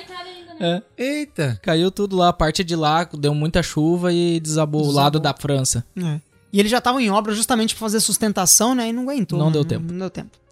Bom, aí, beleza. Aí o, o farol, né? O semáforo lá é de 30 em 30 minutos, velho. O meu carro era o segundo, parei e ficamos esperando. E aí nevando. E eu tava, fiquei um pouco preocupado. Falei, bom, mas vamos até onde vai. Já começa a apertar ali, né? Já, começa eu falei, assim, caramba, ah. nós vamos passar aqui, e aí como é que vai ser? Mas falei, ah, vamos que vamos. E aí a gente rasgou e foi pra França. Passamos o túnel, descemos, aí tinha uma, uma cidade que eu não me, não me recordo o nome, a primeira. E aí quando chegamos em Félix, Tem a que era a cidade de porra ali, né? É. A hora que chegou... É, É, realmente, é o nome da é o cidade. nome da cidade. Porra. É mesmo? É, é brincadeira. E o pior é que lá do outro lado nosso, lá na Itália, né, tem a cidade de Caralho e de Monte. É, Então você junta Caralho as de duas, é uma do lado da outra, Caralho e de Monte. é. Só que é- eu não tô falando palavrão, tá, gente? É o nome da cidade. Infelizmente. Se escreve caraglio, É. mas aqui em italiano é caralho, É, se fala. infelizmente. Que massa. Aí, Vai pro caralho. aí. Mora na casa do caralho. É, antes você mora na casa do caralho. Ah, massa, mano. é fogo, né? Vem a... Pode ser, não Claro que duvido. é. Com certeza. E aí, e aí, né, meu, é, a gente passou, e aí a gente chegou, em- quando a gente chegou em Félix, é, passando, a hora que a gente passou o finalzinho da cidade, ali não tava nevando. Aí a gente parou, porque a gente tava andando já fazia três horas direto, né? E a gente não parou. Então a gente parou pra tomar um chocolate quente ali em, em Félix. Cara, foi o tempo da gente parar, desabou de neve, velho. Aí deu a nevasca. Aí deu uma nevasca. Aí eu falei, ah, não, não dá pra gente seguir mais. Porque eu tava sem corrente no carro, o carro não era próprio, né? Então a gente esperou acabar, dar uma, uma, uma- uma amenizada pra voltar pra Itália de novo. Mas a gente, naquele dia, é, a, a gente parou em Nossa, a Félix, descida ali de Limone tu te apertou. apertou tudo. Nossa, ali, cara, é assim, ó. Faz aqui, curva fechada. Curva cotovelo que a fechada, gente curva fala assim, né? fechada, curva fechada. Era ter, foi terrível. Só que assim, eu vim, vim na moralzinha, de boa, para não justamente Só reduzindo. só reduzindo para não ter risco na volta, porque na Itália já tava com muita neve. Na França, a nevasca tava vindo no sentido da Itália pra França. Então, quando deu a nevasca na França que a gente esperou, na volta, então a gente pegou tudo já cheio. Aí foi, foi punk. Mas não tinha o que fazer. Aí a gente não conseguiu estender, né, pra, pra lá. que a gente queria até em, até em Mônaco. Isso era, já era umas três e pouco da tarde. A gente queria pelo menos chegar em Mônaco por volta de umas cinco e meia. Sem chance. Pra ficar lá à noite e voltar depois, depois. Porque a Elo e eu ambos dirigem, então a gente vinha rachando na, na direção, não ia cansar. Mas o problema é o tempo, então. Então foi assim, foi uma, foi uma experiência muito legal. As cidades ali na, na, na redondeza, acho que É bonito lá. é, é, é muito bonito. Eu conheci muitas ali. Mas a experiência da gente pegar Muita e ir coisa pra da guerra França, lá, cara. Ah, Tem, tem. um, ah, eu ia falar quartéis, mas não é esse o nome. Como é que se chama? É. Os memoriais. Fortes. Os fortes, Tem é. Fortes da guerra. A gente foi pra Savona. no- Savona. É, ah, Savona, tem Savona tem um forte. né? É, e tem um forte lá da, da, da, da, Primeira Guerra. É muito louco lá, ali, cara, ali bem grande direção ali. a Limone, ali tem um lugar que é uma cidade que se chama Vinádio. Tem uma pista de patinação que foi construída dentro de um forte da Segunda Guerra Mundial. Tipo, tu entra É? lá, muralhona, assim, ó, fora Ah, fora, quando É. tu vai lá dentro é uma pista de patinação. A gente subiu pra, pra aquela. o pico em Valdieri, eu esqueci o nome do pico. lá. Valdieri. É, em Valdieri, você, você subindo, tem uma igreja bem pequenininha e, e é uma muralha que eles construíram com o nome de todos os soldados ali da, da região que morreram na guerra estão ali. É muito legal lá. Então Tem eles têm- muito memorial assim tem muito. Às vezes memorial. Tá andando no meio de uma trilha, quando vê, tu cai na frente de um memorial que ali mataram duas pessoas. Lá onde eu morava lá, tem um muro lá que tem lá, dois caras foram fuzilados naquele muro. Na estação de Cunho, quatro pessoas, inclusive tem as marcas das balas, eles botaram um vidro na frente pra Sim. ficar a marca da bala ali onde pegou e, e ca- qual pessoa morreu em qual, qual lugar. É, é sinistro, cara. Sinistro. Mas Assim- seguindo lá. É, quanto tempo vocês ficaram na Itália? Quanto tempo durou o processo? Ah, exatamente, eu não me recordo, mas cerca de quatro meses foi o tempo total do processo da, da cidadania. Hum. Foi esse período. Então foi esse período que a gente teve ali pra poder dar uma. Eles de- deram esses rolês. Dem- Demos esses rolês aí. A, a maioria ali, né? Descemos um dia pra Savona, né? Porque já é já é parte litorânea. Aí fomos pra Turim. E aí não deu pra correr muito, porque depois, logo depois a Elo ficou grávida. Ah, foi fabricada na Itália, então. Foi, foi. A Esther é fabricação da Made Itália. Italy. É. E, Massa. e aí, aí já não dava mais pra. No começo, né, pra, pra Elo foi um pouco desgastante, porque ela passava muito mal. Então, pra pe- ficar pegando o carro e viajando sempre já não dava mais. Então, aí a gente teve que mudar os planos aí que a gente tinha no começo. Mas foi bem E- legal. E, e lá na Itália, você chegou a frequentar alguma igreja lá, alguma coisa? Sim, sim, eu participei bastante da, de uma paróquia lá, a paróquia de Borgo de San Dalmazzo e de eh, Resu, Resu Lavoratori, né? Jesus, eh, Jesus Trabalhador, que eram as duas paróquias que ficavam próximas lá. Então a gente pegou muita amizade com o pessoal lá, eu participava bastante lá, principalmente da missa. E aí tem até um fato que um dia eu tava saindo pra missa atrasado, rapaz, e aí eu catei a Bíblia e saí correndo, porque eu tava bem atrasado. E a missa que tinha era Tô na. correndo numa cidade de mil habitantes. Mi- É, exatamente. Tipo, eu moro lá no É, então. Eu morava no Brasil. E aí eu saí, cara, e eu saí correndo porque faltava, acho que se eu não me engano, 10 minutos pra missa, né? E, e a pé, andando normal, que eu tava saindo da casa que nós estávamos pra, pra paróquia de Jesus Lavoratori. Então era mais ou menos andando 15 minutos. Sim, não, tranquilo. E eu tava atrasado, eu já ia chegar atrasado. E as missas aqui são muito pontuais. O horário pra começar, pra terminar, eles respeitam, isso é ótimo. E aí eu falei, meu, se eu não correr, não vai dar tempo. Ah, cara, pra quê? Eu saí correndo, cara. Foi bem numa semana que teve uns assaltos na cidade. Quase não tem essas coisas lá. E quando tem. Era um evento. é, era um evento, então a polícia tava rodando. Ah, cara, eu não sei de onde brotou aquele policial. cara. Carabinieri. A hora que eu tava correndo assim com a Bíblia na mão, cara, o policial só passou por mim, já me fechou na Um frente. ladrão de assim. bíblias. É. De qual livraria foi essa? Aí ele parou e falou assim: "Da onde- pra onde você tá indo? Eu falei: olha, eu tô indo pra igreja agora. Aí eu precisei correndo. Eu falei: sim, é porque eu vou atrasar pra missa. Aí ele falou assim: tudo bem. E, e ele não deve ter acreditado, porque eu acho que entra naquilo que ele falou antes, né? De ser frio. Ele, ele deve ter É. pensado, não, esse cara tá me tirando que É. tá correndo pra, pra Mas você fala italiano. pouco, básico. Eu peguei lá duas semanas firme pra poder até mesmo entender um pouco da, da, da realidade da galera, Pedir do no processo. mercado, um é, café. pedir no mercado e aí entender o processo da cidadania, né? Sim. Então eu ficava, eu fiquei duas semanas estudando cerca de 14 horas por dia. Aí nessa, depois dessas duas semanas eu já tava falando o básico. Massa. Eu fiquei curioso aqui. Quando o policial te parou lá, mandou colocar a mão na cabeça, abre a perna, joga a Bíblia no chão. Não, a primeira coisa que ele Não, ele ele é, primeiro Já parou? É, já tinha sim. um com o braço pra fora da, da viatura, É, assim ou não? A gente tá acostumado com a abordagem do Brasil, é um pouquinho diferente. Não, ele foi super polite, foi super educado, desceu do carro. Ele falou assim: é, perguntou meu nome, né? Da onde eu tava vindo e pra onde eu tava indo, né? Aí, eu- aí ele pediu meus documentos. né? Foi assim, depois dessa pergunta. Aí eu peguei, passei o- o- os meus documentos pra ele, ele pegou, viu, tava até na época com, com a entrada do permesso de sojourno lá, que a gente tinha feito.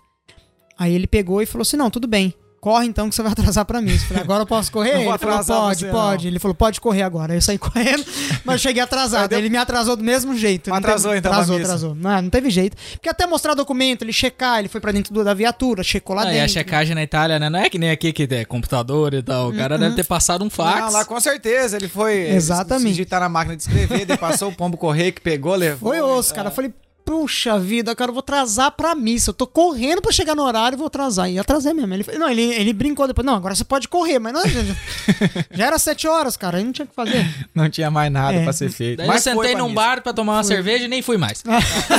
Não, não. Mas se eu não conhecesse o cara, eu acreditava. Mas depois que a gente tá conversando aqui com Não, ele, tenho certeza que ele não parou. Não, não. Foi. Eu fui e cheguei. Cheguei A atrasado. gente, a, gente foi, ele a gente foi numa missa lá, que era uma missa. Nem sabia que ia ter missa especial. Nós nos levantamos domingo, vamos na missa, na cidade que a Maria tava lá. Uma cidadezinha menor que a que Borgo. Nossa. Fomos na missa, chegamos lá, era uma missa especial, cara. E tinha que ter agendado pra ter o lugar na missa. Era a missa da família, não sei o que. A Era cara. casamento, não era um casamento? Não, não, Era um aquela- casamento depois? Sim, é, tem um casamento depois, mas era uma missa especial, aquela da família, não sei o que era. A cada quatro domingos tem. No- um domingo por mês, no caso.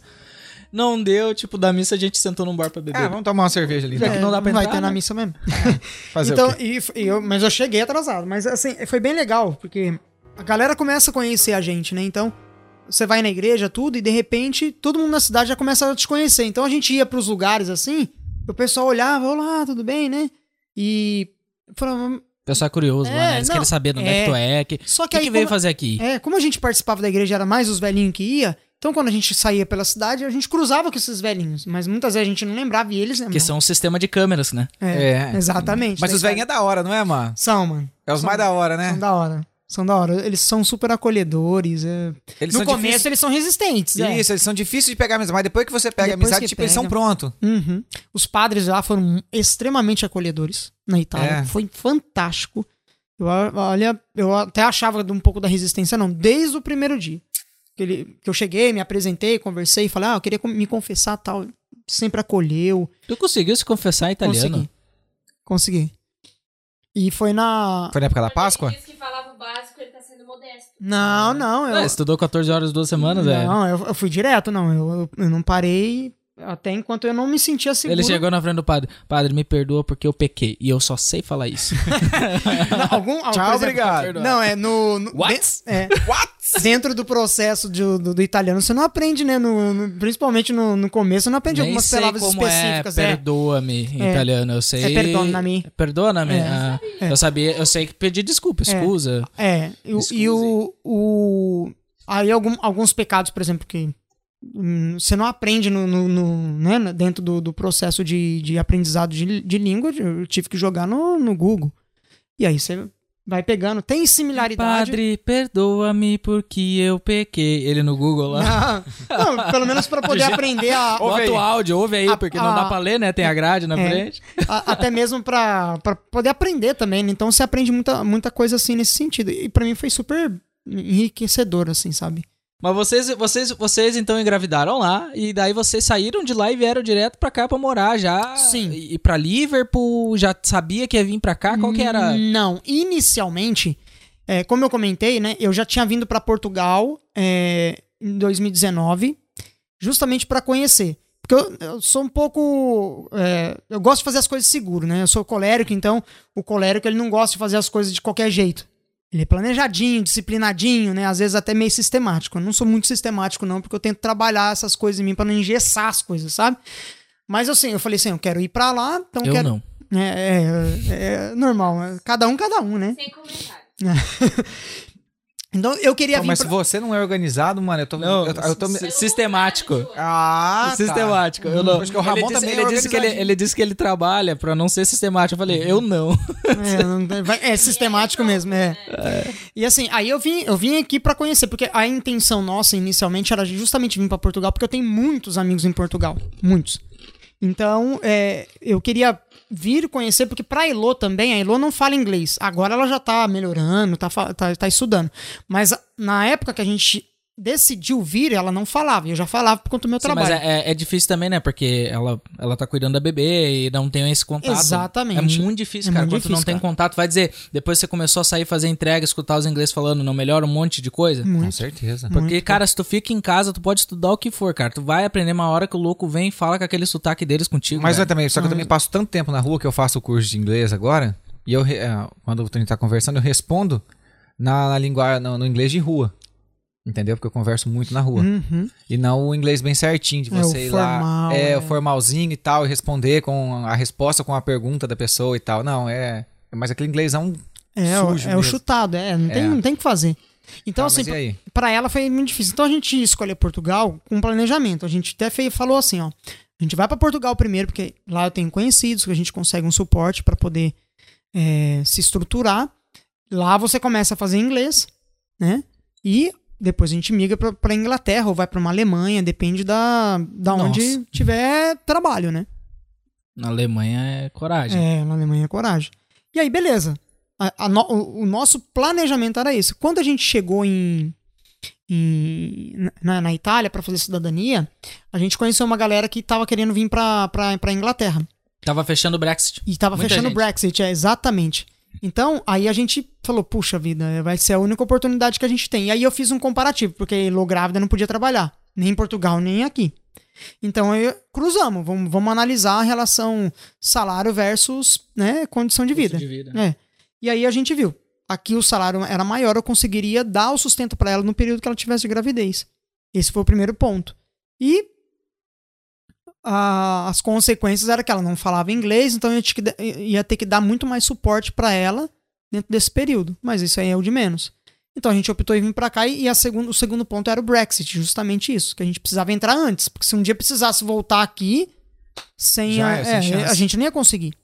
Então a gente optou É, era melhor pegar e experimentar agora, porque se fosse o que tu não Já quisesse, é- já é. era. Mas Aí depois não ia ter oportunidade. Exatamente, E aí exatamente. veio direto pra Liverpool. Aí viemos direto, direto para cá. Porque já tinha alguns conhecidos que tinham feito cidadania lá, né, com a gente, que já estavam aqui. Então eles conseguiram dar um panorama pra gente mais ou menos de como era, né? E aí a gente veio pra cá e, e aí Porque um conhecido, um conhecido lá que tava na Itália conhecia um outro que tava aqui, o outro tinha falado aquilo pra ele, e aí vocês Isso. foram captando essas E mensagens. fomos pegando e a gente foi, foi fazendo os É, tu vai estudos. montando o quebra-cabeça, É né? muita ele. gente foi pra Itália logo no final do ano também pra fazer a cidadania, Cidadania, italiana, exato. Pra poder entrar aqui Pra entrar aqui. Brexit. Exatamente. Então muita gente veio. Legal é que daí ele pegou muita gente mesmo que tinha várias opiniões sobre o Reino Unido, né? Uhum. Porque daí se tu tem cinco, seis, cada um tá vindo por um motivo. E daí tu junta os motivos, opa, mas isso aqui é legal. É. Eu não tinha pensado nesse outro motivo, e daí tu começa. É legal. Cara, mas eu... eu- vou te falar, eu passei um ano em Portugal e eu me arrependo de não ter vindo antes pra cá. É porque é complicado, né, cara? Portugal é maravilhoso, o problema é os portugueses. cara. Exatamente. Por exemplo, a gente voltou de lá agora sexta-feira, né? Fui na casa de uns amigos meus lá e fui levar a Elô pra conhecer, que ela não, conheci, não conhecia. Então a gente fez um turismo religioso lá. Fomos pra Fátima, subimos pra Braga, fizemos um caminho que nós Só te conhecemos. rapidinho, a gente morava 10 km de Fátima. Sério? Qual Isso. cidade lá? Ah, Tomar. Tomar? É, minha Puxa, esposa trabalhava em Fátima. Olha só, Tomar tem o castelo lá, Pô, né? tem o Castelo dos Templários. Sim, eu queria ter ido conhecer, mas não deu tempo, cara, porque a gente. eh, Pô, ficou cara, mas a hora que puder, vá. O Castelo dos Templários é cabuloso. Eu fui no de Guimarães aí em cima. Sim, acho- de Braga. É que assim, ó, por- lá em Portugal, toda cidade tem um castelo. É. Ainda tem, tem muito ainda essa realidade do. né, Agora, do o dos Império. Templários é muito doido, porque eles fazem até a carreata. né? Muito legal. Muito legal. Mas continua aí. Não é. Então, assim, aí a gente voltou de lá agora e o que a gente sentiu justamente era esse lado que tem- eles têm um pouco de preconceito. Principalmente, principalmente quando você chega com, com um currículo mais pesado que os deles. Por exemplo, eu cheguei lá. é, Tá vindo pra pegar mão de obra. Exatamente. E aí, se você for ver bem, olhando por uma. Aliás, pegar o trabalho, né? Tá vindo uma mão de obra pra pegar se o nosso você, trabalho. Se você for olhar um pouco essa realidade de patriotismo, eles não estão errados em pensar assim. Nós no Brasil que a gente é meio meio tudo, né, Valoroso festa, né? demais, né? É, olha, o- ó, não, vamos dar valor pro cara, o cara tá vindo da Inglaterra, o cara tem, né, o cara É, é, o Brasil super britânico, valoriza. É, a gente super valoriza essas coisas. Aqui não, aqui eles dão uma fechada porque, poxa, a gente tá trazendo um cara de fora, o cara vai roubar o nosso emprego, entendeu? Mais ou menos isso.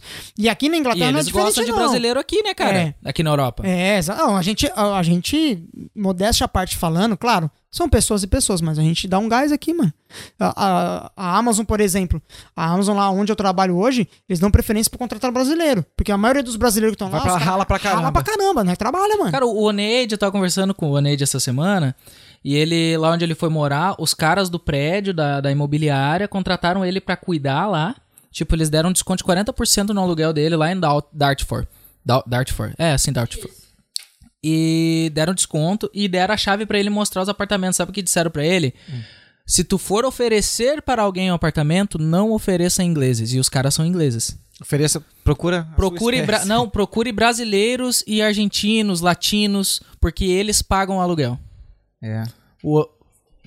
Cara, eu, eu para mim, quando ele me falou isso ali, eu fiquei assim, muito tipo, legal.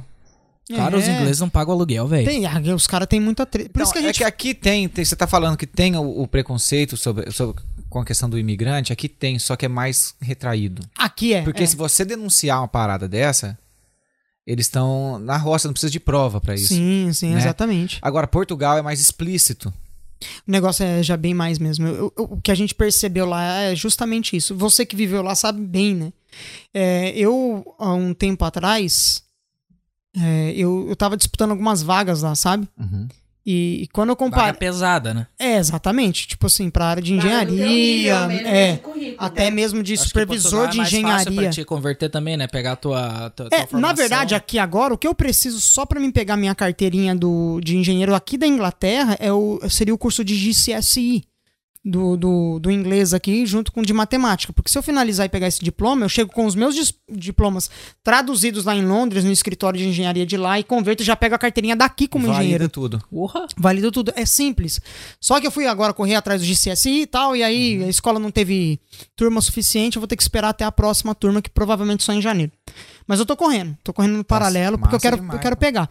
Mas, por exemplo, dentro da Amazon, os meus diplomas já estão aptos para trabalhar. Se eu precisar migrar para alguma vaga dentro da minha área agora, que é o que eu tô, tô tentando nessa tentando. semana, é, justamente eu, eu não tô. Eles dão valor pro que tu sabe fazer aqui, né? Sim, sim. Isso aconteceu na Itália com o Fernando lá. O Fernando, ele começou a trabalhar na empresa lá que faz chicote da Ferrari lá e coisa. Cara, eh, o italiano dele, assim, ó, menos do que eu acho que ele falava quando foi parado pelo, pelo policial lá e contrataram ele pra gerenciar uma equipe de 12 caras. Na empresa que faz o chicote dos, dos carros da Ferrari. Uhum. E por conta do currículo dele. Mas é, não, mas aqui também eu faço trampo pra britânico. E eu vou te falar, é, é a primeira vez que eles vão lá, eles ficam meio assim, eles querem te mostrar, querem que Sim. você faça isso, isso. Mas depois que você faz uma vez, fez bem feito, eles Acabou, chegam cara. e falam assim, ó, tem um problema, vê o que, que, que, que você Resolve. faz.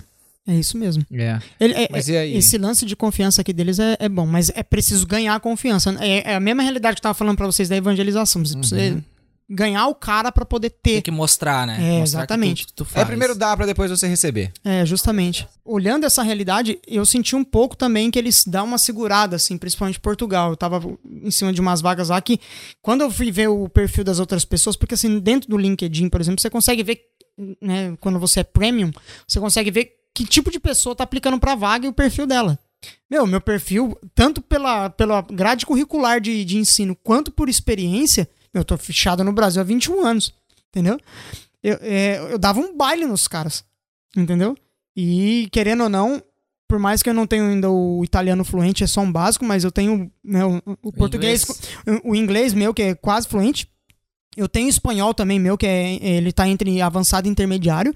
E tenho a nossa língua, que né, o português é nativo, embora tenha as diferenças de Brasil para Portugal, mas você consegue se comunicar perfeitamente. Sim. E, meu, os caras não deram preferência pra mim. O choque da língua portuguesa de Portugal com a nossa é dois dias no máximo. É, é. Depois você a- a- ajusta, né? Umas palavras ouve- específicas, né? Que tu acha assim É. meio estranho. Foda-se! Eles, falam- eles falam pra tudo lá, né? Com os É. caralhos. É, tudo, tudo. Eles usam bastante palavrão.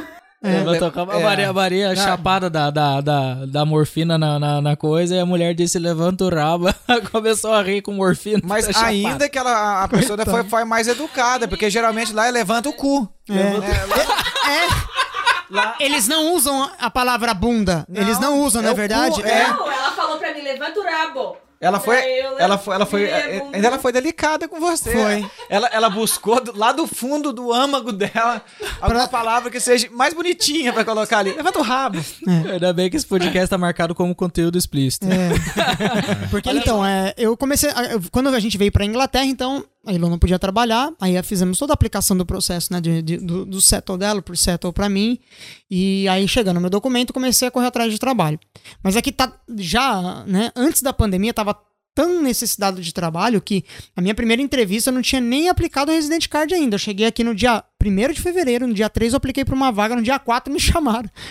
Entendeu? Tava, já tava Você desse conseguiu jeito. pegar o trampo, não? Não, porque eu tava sem um Resident Card e um NIN, né? Eles precisavam pelo menos daquele código, da, o share Justamente, code, né? é. E eu não O tinha nem. share é, code. eu tinha aplicado no dia e, e- e eu não tinha nada, porque pra, pra poder o, ter o Share o, code. o share code, você precisava fazer a aplicação pro, pra biometria. Não É. tinha feito ainda, porque eu não tinha. A, a data que tava pra, pra, pra, pra ser feito, Nossa, a né? A biometria bocada, era uma briga, cara. é, meu, tava, tava uma semana ainda. Então eu não consegui. Eu não Eu consegui o trampo por todo isso. dia, eu acho que a cada hora, porque eu ia junto com meu cunhado lá fazer entrega, que ele trabalhava na Amazon, eu ia do lado dele aqui, ele pedia a parcela, eu entregava pra ele a parcela, que as parcelas na Amazon ficam E na olhava. frente, e já ia lá olhar.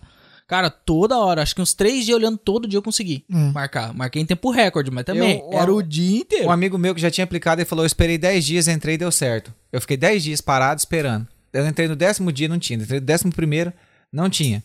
Aí eu entrei no décimo, se- no décimo segundo dia, no décimo terceiro dia, eu entrei de novo, tinha lá R$ 69,90 pra você fazer daqui 15 dias. Nossa, Ou. eu não paguei Mas, nada. mas não tinha, eu olhava mês a mês, não tinha vaga free. Eu falei, mano, vou pagar essa parada aqui mesmo. Mas você tava olhando pra Manchester. É, ah, não tinha em Liverpool quando eu fiz o meu. Uhum, é, eu, eu Quando fiz, eu fiz Eu paguei, eu também. paguei também. Eu paguei, eu cheguei no dia. No dia que eu apliquei foi no dia 3. Aí eu fiz no dia 9, 10, eu não lembro mais, mas eu lembro que eu fiz depois, uma semana depois, e eu paguei os 69. É, eu, paguei. paguei, fui lá, e o que e o VCAS, né? Alguma Exa- parada assim. é, exatamente. E o que VCAS. É o que. É Vic, Vic, Vez, lá, lá, lá. Mas aí, e aí? aí, logo que chegou o Resident Card, eu consegui já trabalho na mesma semana na, na, B, da, na BAM aqui, né? Uhum.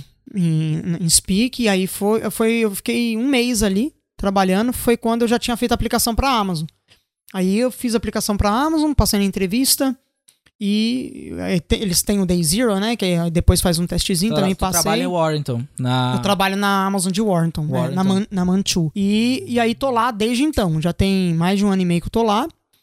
E, e graças a Deus, Deus me abençoou muito lá. Eu também dei o sangue lá pra poder pegar o meu contrato permanente. Já tô em contrato permanente. E a- agora, há quatro meses atrás, eu passei num processo seletivo interno. Não é promocional, mas é uma área que já é diferenciada de qualquer outra área ali dentro da Amazon. Que seria. Eu, eu Sai um pouco fora da warehouse. Sai, literal. É, dentro da warehouse, mas é, é uma área um Não, eu pouco digo mais daquele técnica. trabalho repetitivo da Isso, warehouse. Exatamente. E que trabalho você fazia na Amazon? quando Eu faço a parte de store, né, que é recebimento do material vindo do receive, né, da área de recebimento. Eles mandam pra nós e a gente faz a guarda esse material. Store vem de guardar, né? Você faz a, a- guarda esse material dentro de um keeper ou de um, de um Essa é a mesma podzinho. função que eu fiz na Amazon lá que eu te falei, que É. vinha o, o pacote, eu, eu escaneava, e jogava dentro ele. da bag. Eu estou, era estou É. também. Só que você jogava pra bag pra entrega, Pra né? entrega, já era a parte eu não, final. Eu faço pra parte de estoque. Então fica lá guardadinho. Quando o cliente abre uma, uma, uma ordem de compra, né, a OC, aí cai aquela- no sistema que tem o item lá. Eles vai, tira aquele item, põe no, né, no, no processo de saída e vai pra área que você trabalhava. Entendeu? Eles mandam pra tua área depois. Quando você entrou lá, você fazia isso. Eu fazia isso. Hoje, hoje eu faço, eu trabalho quatro dias, né? Então, dois dias eu trabalho com essa parte de store e dois dias com a, a parte de problem solve. O que seria? Seria uma área suporte para os itens que dá problema dentro do processo. Por exemplo, o barcode que não funciona, ah, o item tá errado dentro do touch, ah, o item tá com o tamanho né, O super peso, o peso não bate na balança, daí Tem o um monte de passa. coisa. São Ah. os problemas que você encontra que você não consegue seguir com o processo, finalizar com o processo.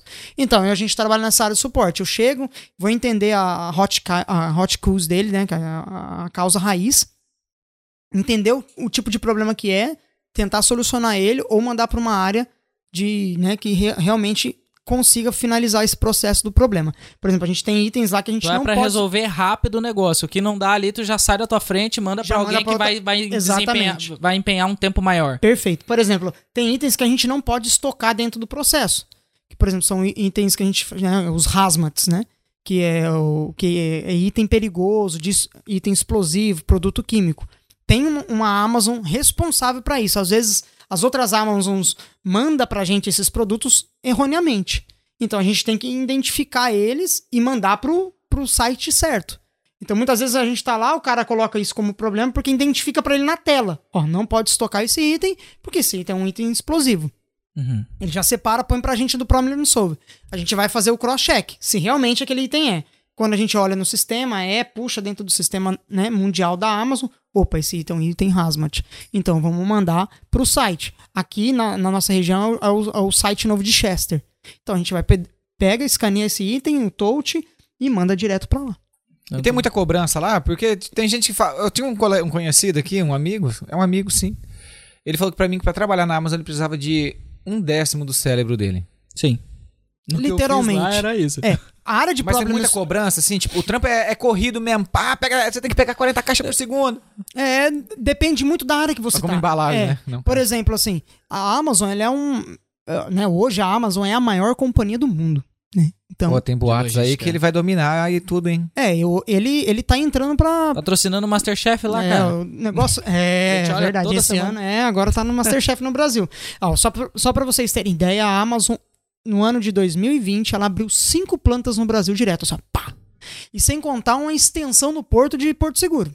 Os caras criaram uma extensão só pra receber o containers, os containers dele no porto de Porto Seguro, na Bahia. Eu, eu me lembro quando eu entrei pra fazer entrega na Amazon lá de van, eh, eles tinham comprado 160 mil, se eu não me engano, vans elétricas. Só pra, pro UK. E sem contar entregar. a frota de aviões que o Jeff Bezos comprou pra fazer entrega Nossa internacional. Frota de avião, não é frota de carro. O cara é brabo. Mas olha é só, bravo. vamos aproveitar o que tu falou de ah, 20 caixas, não sei o que por segundo. Agora vamos. Agora você que tá escutando, tá assistindo o podcast, você vai entender por que a Amazon entrega em um dia no Reino Unido. Ah, Né? Agora você vai entender o porquê que acontece isso. Vamos lá, primeira lá. pergunta que eu quero fazer pra até ti. eu Bora. quero saber disso. Quantas horas de trabalho tem por dia? Eu, mínimo 10 horas por dia. 10 horas de Mínimo. trabalho por dia. É. Por exemplo, agora a gente tá. Mas agora, tem overtime à vontade. É. Você tem os períodos do ano que tem o overtime aberto qualquer momento que você pegar. Por exemplo, a gente tá chegando agora no peak time, que é o fim do ano, você tem Black Friday, Natal, Boxing Day. é, e o Boxing Day e o Ano Novo. Né? Então, até a segunda semana de janeiro, você tem o, todo o sistema da Amazon completamente busy. Você vai estar congestionado. Então, para você poder dar fluxo e o cliente não ser afetado na entrega, overtime à vontade. Você pode trabalhar os seis dias da semana, porque é obrigatório que você ficar um dia em casa. Né? Não tem como. Mas você faz os seis dias da semana. Até porque não aguenta, eu acho. É, exata, Porque, é, Deus, também, é, porque é, é punk. É porque E- é escravidão moderna, mas pelo menos um dia, né, mano? Exatamente, é. Se fosse na China, seria 16 horas sem dia da semana, né? Pra descansar. Você Então. descansa uma vez por mês. Mas até um detalhe aí, até pra Quando abrir um morrer, do- quando morrer, descansa. Como morrer, descansa. Abrir tá um parênteses. O, o, o Leandro, ele trabalha na, na, na Amazon, que recebe os produtos, embala os produtos e despacha para as, Os a- centros de distribuição. é, os depósitos que fazem a entrega final pro cliente, que era Isso. onde eu, eu trabalhava. Mas E- por que entrega num dia?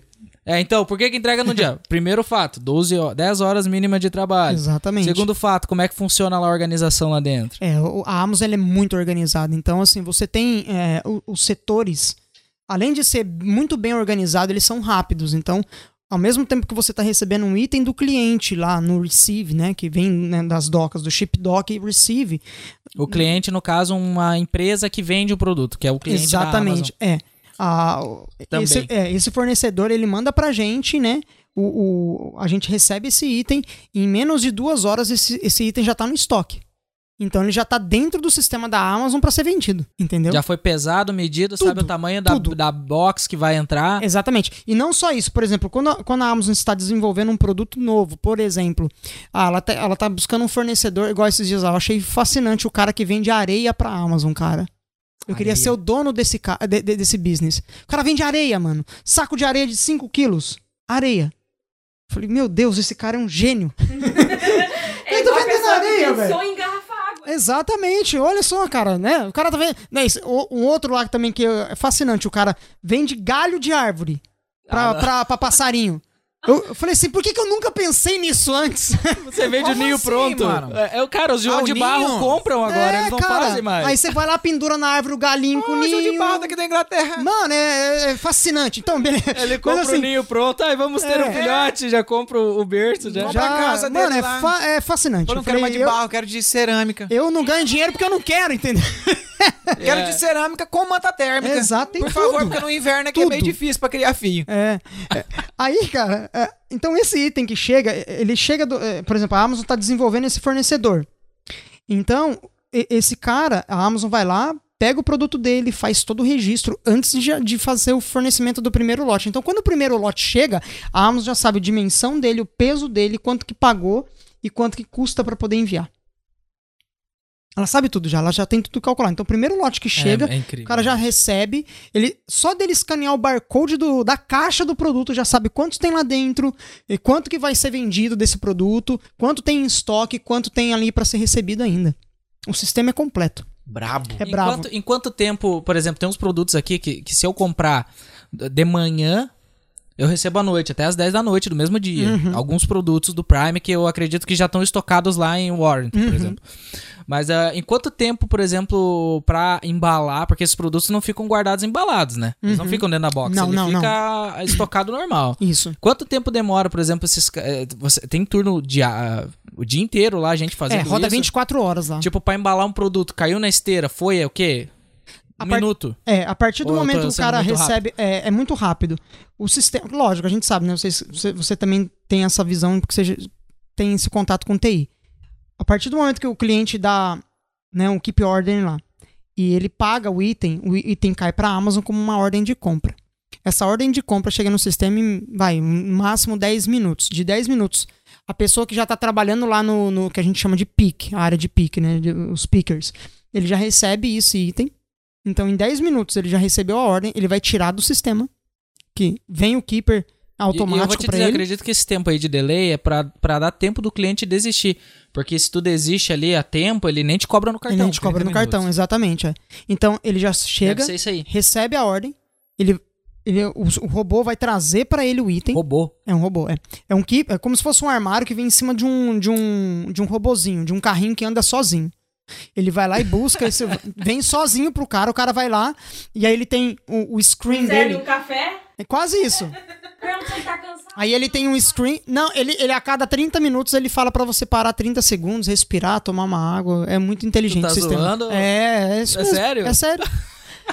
Aí ele mostra pra você, tem um keeper, em cada keeper tem uma- um bin, né, que a gente chama, né? Que é uns quadradinhos que é onde tá o item lá dentro. Então ele mostra pra você. Cada, cada bin tá lá numerado, B1, C1, é, E1. Então ele vai mostrar pra você aonde está o item, ele vai fazer brilhar uma luz naquele bin e É vai mostrar, a fo- é, e vai mostrar a foto do item pra você retirar e colocar no touch que ele está com ele ali embaixo. Você vai colocar ele, vai dar OK, ele vai pegar aquele touch automático, tirar da, da, da sua mesa, mandar via é, con- é, conveyor, né? Vai mandar até na área de pack. O cara do pack vai tirar Conveyor, que é aquele. aquelas esteiras, aquelas esteironas, Ah, sabe? O, o belt. Sim, é, é. A belt, não quer dizer. Aí eles vão pegar, vai, vai, vai lá pra área de pack, o cara do pack vai pegar aquele item, vai cadastrar com a ordem de compra já pronta, vai colocar dentro da caixinha, que já tá montada, que a, a máquina monta automático a caixa. Ah, né? Tuf, tuf, tuf. A- a- Zzz, passa a só coloca, passa a fita, fecha. A fita já sai do tamanho certo, né? Exatamente. Como você escaneou o item, então ele vai imprimir toda a Tem as label. Exatamente. Vai imprimir todas as labels de ordem de compra para quem vai ser entregue em qual Se eh, tem setor bateria, tudo isso, Exa- já sai tudo pronto. sai tudo pronto. E aí você só cola em cima da caixa, põe na esteira de envio, envia, aí vai pra tua área lá. Ele vai sair num caminhão e vai pra área de, de entrega. Só que esse processo todo, lá dentro da Amazon, já embalado, sai pra você em menos de uma hora. Caralho. Em menos de uma hora. Unidos, cara. Brabo. Estados Unidos eles te entregam em duas horas alguns produtos. Não, Exatamente. mas ah, então, isso que eu queria perguntar, só complementando a pergunta do Ramon. Talvez você não saiba explicar, não tem problema. Se não Uhum. souber, não. Se É, souber, porque sim. é um sistema É. complexo. Mas ah, esse vendedor que consegue te entregar no mesmo dia, provavelmente ele já é um vendedor mais avançado dentro da plataforma da Amazon e ele coloca, por exemplo, eu tenho 20, unida- 20 itens desse eu posso deixar em Warrington, 20 eu posso deixar em Manchester, na, na- na unidade de distribuição, né? 20 eu posso deixar, sei lá, na Em Chester. em Chester. E aí, tipo assim, aí ele consegue te, te entregar hoje porque ele já tem esse item parado aqui, né? Uhum. Que geralmente, tipo, eu compro muito da Amazon, mas ela vem de algum lugar pra Warrington, de Warrington despacha pra mim. Exatamente. A gente tem um. do- O sistema da Acho que Amazon. são os itens Prime, não são os que ficam lá. É que, na verdade, o item Prime sai da gente. A gente descobre que o item é Prime, de repente, quando cai no sistema. Porque ele, o item Prime, beleza, tem um monte de item Prime lá dentro do estoque. Mas é tão rápido o sistema que quando, por exemplo, vendeu o item Prime, no sistema pra gente já identifica. Esse item aqui, ó, é o que a gente chama de FUD, né? O Food. Ele é, é- eu não lembro agora o- o- a sigla F, mas é Urgent Delivery. Ele entra pro Prime. Então você tem menos de 5 horas pra poder despachar esse item. Ele já mostra ele mim dentro do sistema. Menos de 5 minutos. Não. Você tem 5 horas porque é esse processo que segue até o Sim. centro de distribuição, do da distribuição pra entrega. Ah, 5 horas tu diz já no, por exemplo, aqui em Knowsley. Vem de Warrington pra Knowsley. Exatamente. É muito rápido. E, e- e- e o que acontece? Existem alguns itens que já ficam pré-definidos lá no setor de distribuição, porque vamos supor, é, é- dentro do algoritmo são os itens que são mais vendáveis.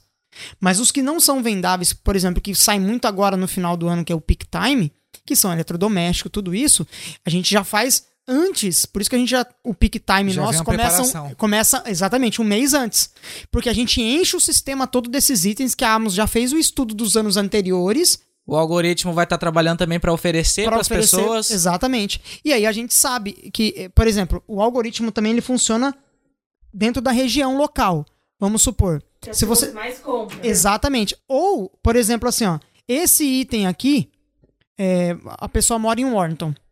Esse item aqui, pra você, eu entrego hoje, porque justamente ele tá do lado da sua casa. Eu consigo fazer essa entrega até 10 horas da noite. Lá na- nos Estados Unidos consegue ser mais flexível ainda, por quê? Porque lá tem milhões de plantas da Amazon. Então os caras conseguem ser muito mais ágil ainda. Eles têm até robozinho que entrega lá. Tem. Eles têm uns esquemas lá. Drone que- agora? Não, eles têm uns por lá que drone. tu bota uma chave no carro, o entregador chega no teu carro, ele escaneia não sei, um, não sei o que, o carro abre o porta-mala, ele joga dentro a parcela e fecha. E Ele sai. tá falando agora, entrega por Entrega por drone. A Amazon já tá entregando por drone Por nos Estados drone? Unidos. Exatamente. Itens Cara, pequenos. bravíssimo. Ah, agora eu não vou lembrar agora a quantidade do peso, mas a, a, a- uns- Nossa, umas tava- parças pequenas. Mas tem robô, drone mas que carrega drone. até 3 quilos, cara. É, então. E agora a, a Amazon tá entregando por drone. Então, assim, os caras não vai ter limite. Então, né? drivers aí, brasileiros que estão na Não, e é, e é É, muito cabuloso Unidos. porque assim, vende tanto porque você vê que não é só a Amazon que entrega. Tem vezes que eles despacham pela Hermes, daqui a pouco eles despacham pela Royal Mail. Tem, Porque os caras tem não... os independentes, que, Exato. tipo, é igual nós, que vai lá, coleta com o seu próprio carro, faz os deliveries. A Amazon Esse agora... aí é o Amazon Flex. É. A Amazon agora tá tendo força no Brasil, mas... é, nos Estados Unidos é um bagulho monstruoso. Eu tô falando desde 1995, né, cara? Cara, e ela vai engolir o Brasil, ela vai engolir o ela mercado tá Não, forte o mas brasileiro é ainda- forte. Ela tá forte lá, mas ainda assim, por exemplo, meu irmão comprou um smartphone e ele mora em Floripa, cara, é capital. Chegou em cinco dias, cara. Uhum. Nossa, eu- eu- eu- quando ele comprou num dia que ele me disse, ah, comprei o celular lá, não sei o que, no outro dia eu já tava, e aí? Pegou? Como é, É, que porque é? a gente, Que hora né, que é pra gente, Não, né? cara, vai chegar só dia 31 e eu, pô, mas é dia 26 hoje, cara. Isso porque ela, ela abriu essas cinco plantas no Rio Grande do Sul, ah, Belo Horizonte, a de Campinas já existia, que foi a primeira no Brasil. Pô, vacilo, devia ter aberto É, no Paraná. A- abriu, um, meio termo ali. Não, Santa Catarina, meio né? São meio Paulo. termo. é, abriu É, uma, pegava os três estados. é, abriu uma que eu sei, se eu não me engano, Mato Grosso e uma Pernambuco. Pô, E- va- vacilo é nosso, né? Porque com certeza a gente já pensou nessa parada aí, mano. mas ele tá expandindo, né? Eles estão entrando, ele entra no um mercado de 290 milhões de pessoas. Sim. Interessantíssimo. É, né? e outra, você tendo planta no Brasil, por exemplo, no Rio Grande do Sul, entrega no Uruguai, cara. Aham. Você entendeu? Então você começa a Espanha. Igual, por exemplo, não tem planta da. Amazon em, em Portugal. Por quê? Porque as cinco plantas da Espanha suportam entregar lá.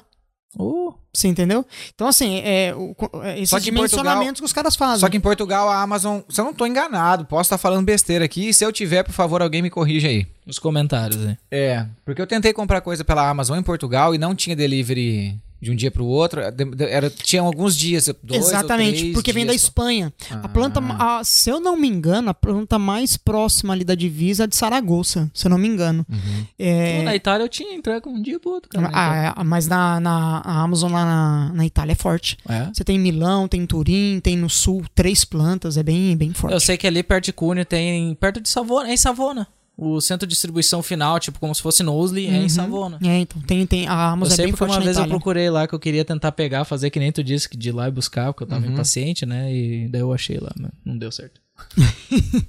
Mas é, é- é- A Amazon não é assim, chegar lá, ô, minha parcela tá ali no, nesse pequeno estoque de vocês aí. Uhum. tá aqui. Se bem que eles achariam. Achariam. Se você certeza. chega com, com- com- com o código de barra, tudo certinho, os caras conseguem dar um jeito. Mas é top, cara. Eu, eu- eu, assim, particularmente falando, é um business realmente do futuro. Então, eu, eu justamente estou me preparando agora internamente lá para poder tentar ocupar outras vagas lá dentro, né? Tem uma vaga aberta para engenharia de processo agora, eu tô participando do processo seletivo. Vamos ver se Deus me abençoar, e se for da vontade dele, minha parte eu vou fazer. Vou Amém. estudar, né? Vou Deus correr quiser, atrás, né? certo. Amém. Mas é assim, Deus, oportunidades tem, cara. Quando você entra no Job Finder da Amazon, você tem milhões de oportunidades. coisa. Cara, é muita coisa. Área de TI, então, pra quem, ó, se você tá em dúvida de- do que fazer, faz TI. Faz TI porque vai ser a área do futuro. É, o, o que tem de vaga aberta da Amazon e que eu paga. parei de estudar, Aqui, né? ó, é. Aqui, ó, só pra Gosto vocês terem ideia, em UKI, paga em UKI, tá? 80 mil pra quem é, é iCloud Specialist. Principalmente do, né, da parte da, da Apple, das nuvens. Cara que faz programação de, de Space, né? Dentro do, da, da nuvem para poder ocupar arquivo. Esse cara que entra também como um data scientist, esse cara tira 80 mil por ano aqui. Aqui em UKI. Não, não vamos falar nem dos Estados Unidos. Nos Estados Unidos nós estamos falando de salário de a partir de 115 mil dólares por ano. Na Amazon, tá? Massa. Na Amazon. É, isso aí é um mundo que a gente não enxerga, né? Vai dizer, a gente não para. Quando a gente fala ah, Amazon Warehouse é aquilo que tu falou antes, né? É, é 25 movimentos por segundo. É. É, não, a pessoa A gente está acostumado com essa realidade de warehouse, mas só por exemplo, foca no peso. É, ah, se, você, se você entrar agora no Job Finder da Amazon, você vai ver lá para Cambridge aberto uma vaga para ajudar na tradução do Alexa em português. Então precisa de pessoas que falam português do Brasil. É verdade. E que, e que tenham contato, é, tem que ter um mínimo de básico da parte de TI, porque você vai fazer a parte de programação da Alexa, entendeu? Mas é o básico. Pô, vou pra lá então. Exatamente, tá lá, vaga aberta pra, pra, pra pessoa que Ah, fala eu fiz- português. Eu fiz dois semestres de análise e desenvolvimento de sistema. Então, assim, é- business, cara. Se, se- você colocar. Se, se você chegar Vou no Job Finder e colocar lá aqui, português, português speaker, vai abrir um monte de vaga para pessoas que falam português. Por quê? Porque a- esse, esse lance da, da Alexa. Então, você tá falando de um, de um equipamento que já está traduzindo, né? A, a, a parte de, de comunicação para mais de 60 línguas. É um é equipamento, foda. aquele equipamentinho pequenininho. Eu tenho vontade, às vezes, de mudar pro, pro, pro Android de volta só pra usar Alexa. É.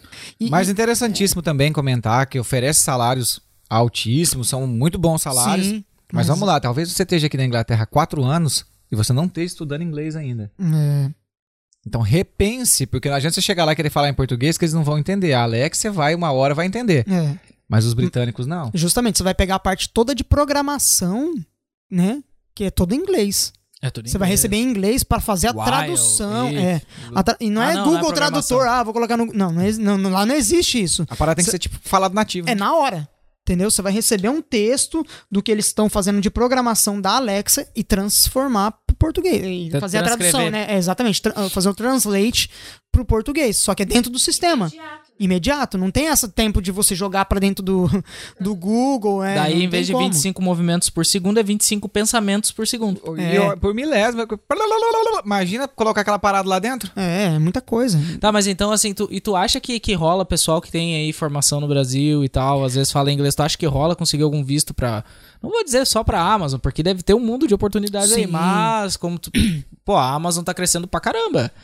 E tu acha que rola daqui a pouco algum visto pra cá? Tu não. não, não... Então, é, eu não tenho a informação precisa porque eu ouvi de um terceiro, tá? Então, mas só pra vocês terem ideia, um novo gerente de TI da, da Amazon aqui de Manchester, ele é brasileiro porque a Amazon buscou ele lá no Brasil. Pagou tudo pra ele. E isso pode acontecer não só pra cá, como também para os Estados Unidos, por exemplo. É o que eu tava comentando com vocês aqui no off, né? É, a parte do green card, a partir do momento que você aplica pro EB2, que é a parte de profissionais, se você não tem a, a- profissionais que consigam se adequar para o mercado ou que não consigam é, entrar para aquela vaga e preencher ela, os Estados Unidos abre para para os imigrantes entrar legalmente. Paga, você paga o processo, você paga o green card, fica cinco anos temporário e depois você consegue o definitivo como cidadão americano. Tá, esse é o processo. Então, se você prestar é, o processo seletivo para uma vaga da Amazon em qualquer país e você for apto aos olhos da Amazon, a Amazon paga tudo pra você ir pra lá. Tudo, tudo. Então, por exemplo, eu tô dando esse exemplo de um terceiro que eu tô ouvindo, tá? Então nem sei se é uma história verídica. Estou relatando o que me passaram. Mas deu a deixa pra quem tem interesse. Não Exatamente. custa dar um Google lá e pesquisar sobre Justamente, vai, pro- vai procurar as vagas da Amazon. Se você tem perfil profissional que feche, né? Faça o closet com, com aquela vaga que tá aberta, é, tente, porque se, se a Amazon olhar pro teu perfil e você for bem nas entrevistas, no- nos testes, no processo seletivo, a Amazon paga tudo pra você vir. Mas aí, quais os requisitos? O mínimo, inglês fluente. A Amazon vai contratar um cara que não fala inglês. E esse já é o primeiro requisito do.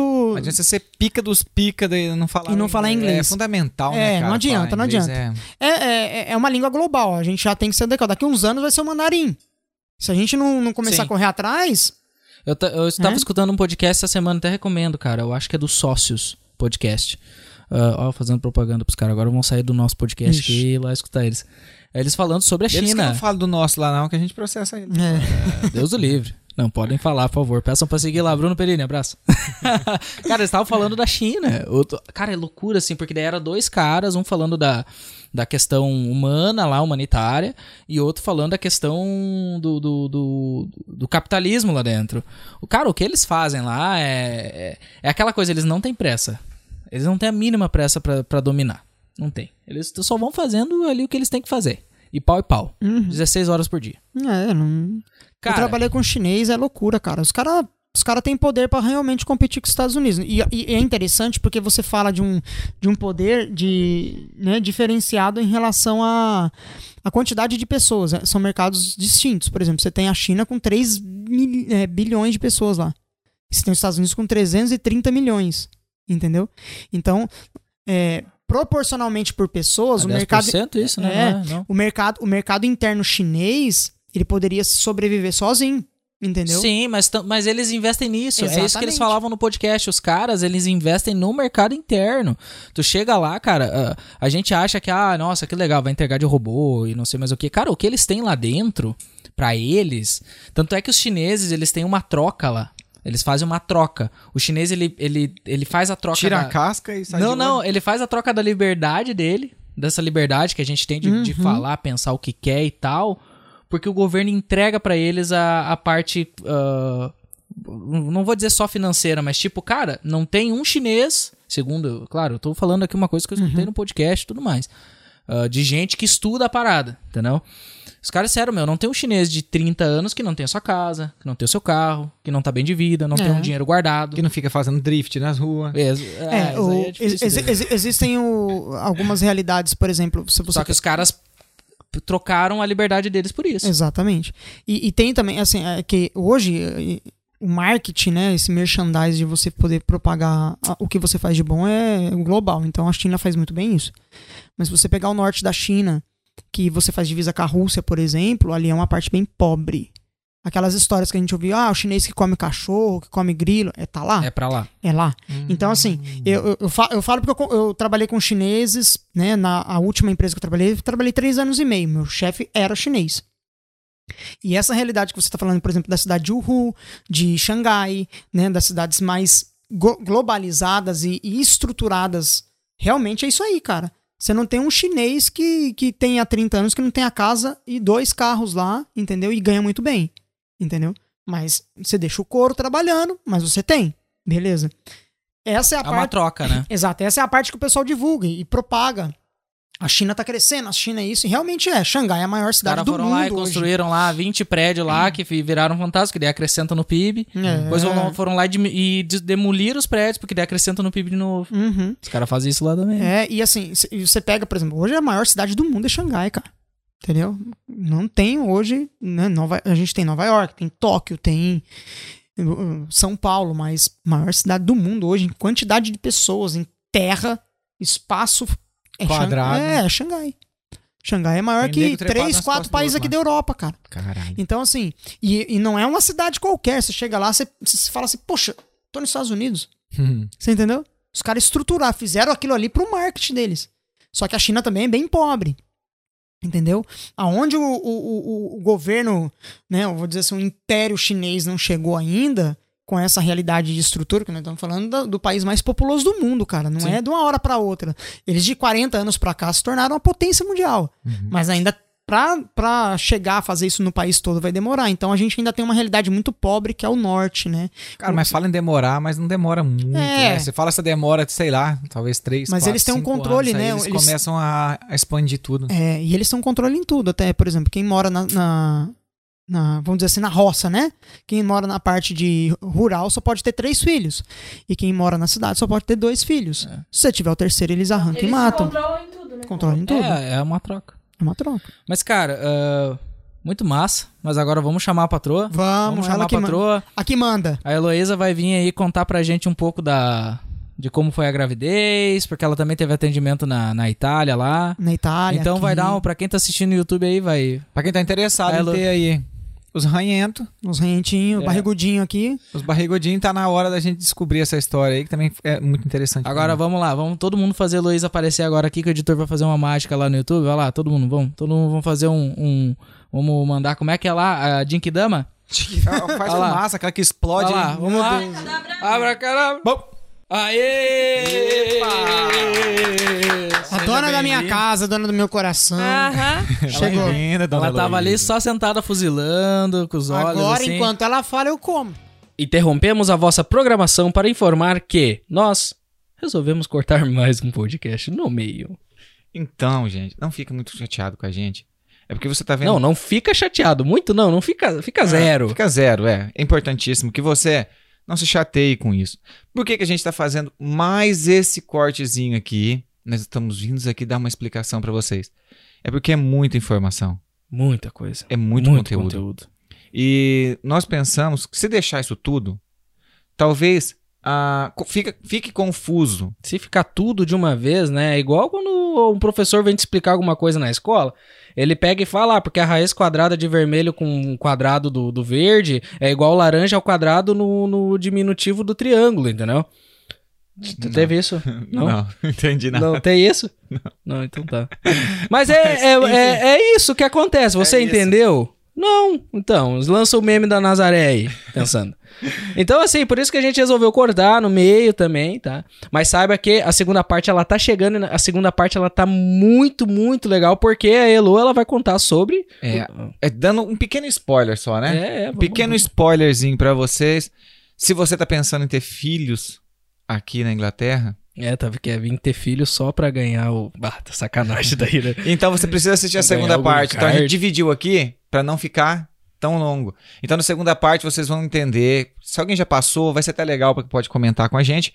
E se não, se você ainda não teve filhos aqui, é muito legal pra você saber o processo todo, como funciona toda essa parada e ela explica tudo direitinho. Até porque ela teve atendimento tanto na Itália quanto aqui. Então ela vai, vai Mas contar tá bom de aí. spoiler já. né? Até porque quando ela chegou lá no hospital, tinham médicos. Sabia? Foi mesmo? É, então. Ó, Era- foi esse atendida- spoiler eles não esperavam. Não, isso não. e a Então- criança nasceu muito bem. Então, mas olha só. Esse, esse recado aqui está dado. Que você vai receber novamente no nosso encontro semanal a segunda parte desse podcast. Tá bom? E não esqueça de deixar o seu like, ativar o sininho, se inscrever, comenta, dá o Manda follow pra aí. sogra, a gente esqueceu no outro e fala pra mandar pra sogra. É, Tem que ah, é mandar. verdade, cara. Vocês têm que mandar Tá? pra sogra. Que nem o João disse no outro podcast. Se a sogra não é surda, manda pra ela. Por favor. E se for surda, ativa a legenda automática lá no YouTube, porque a gente não tá legendando ainda os ela- vídeos. Que ela vai conseguir Ela ler. vai conseguir ler, tá? E vai escutar toda essa história. Tá bom? Então, Certo? Então. a, gente, se vê aí. Falou.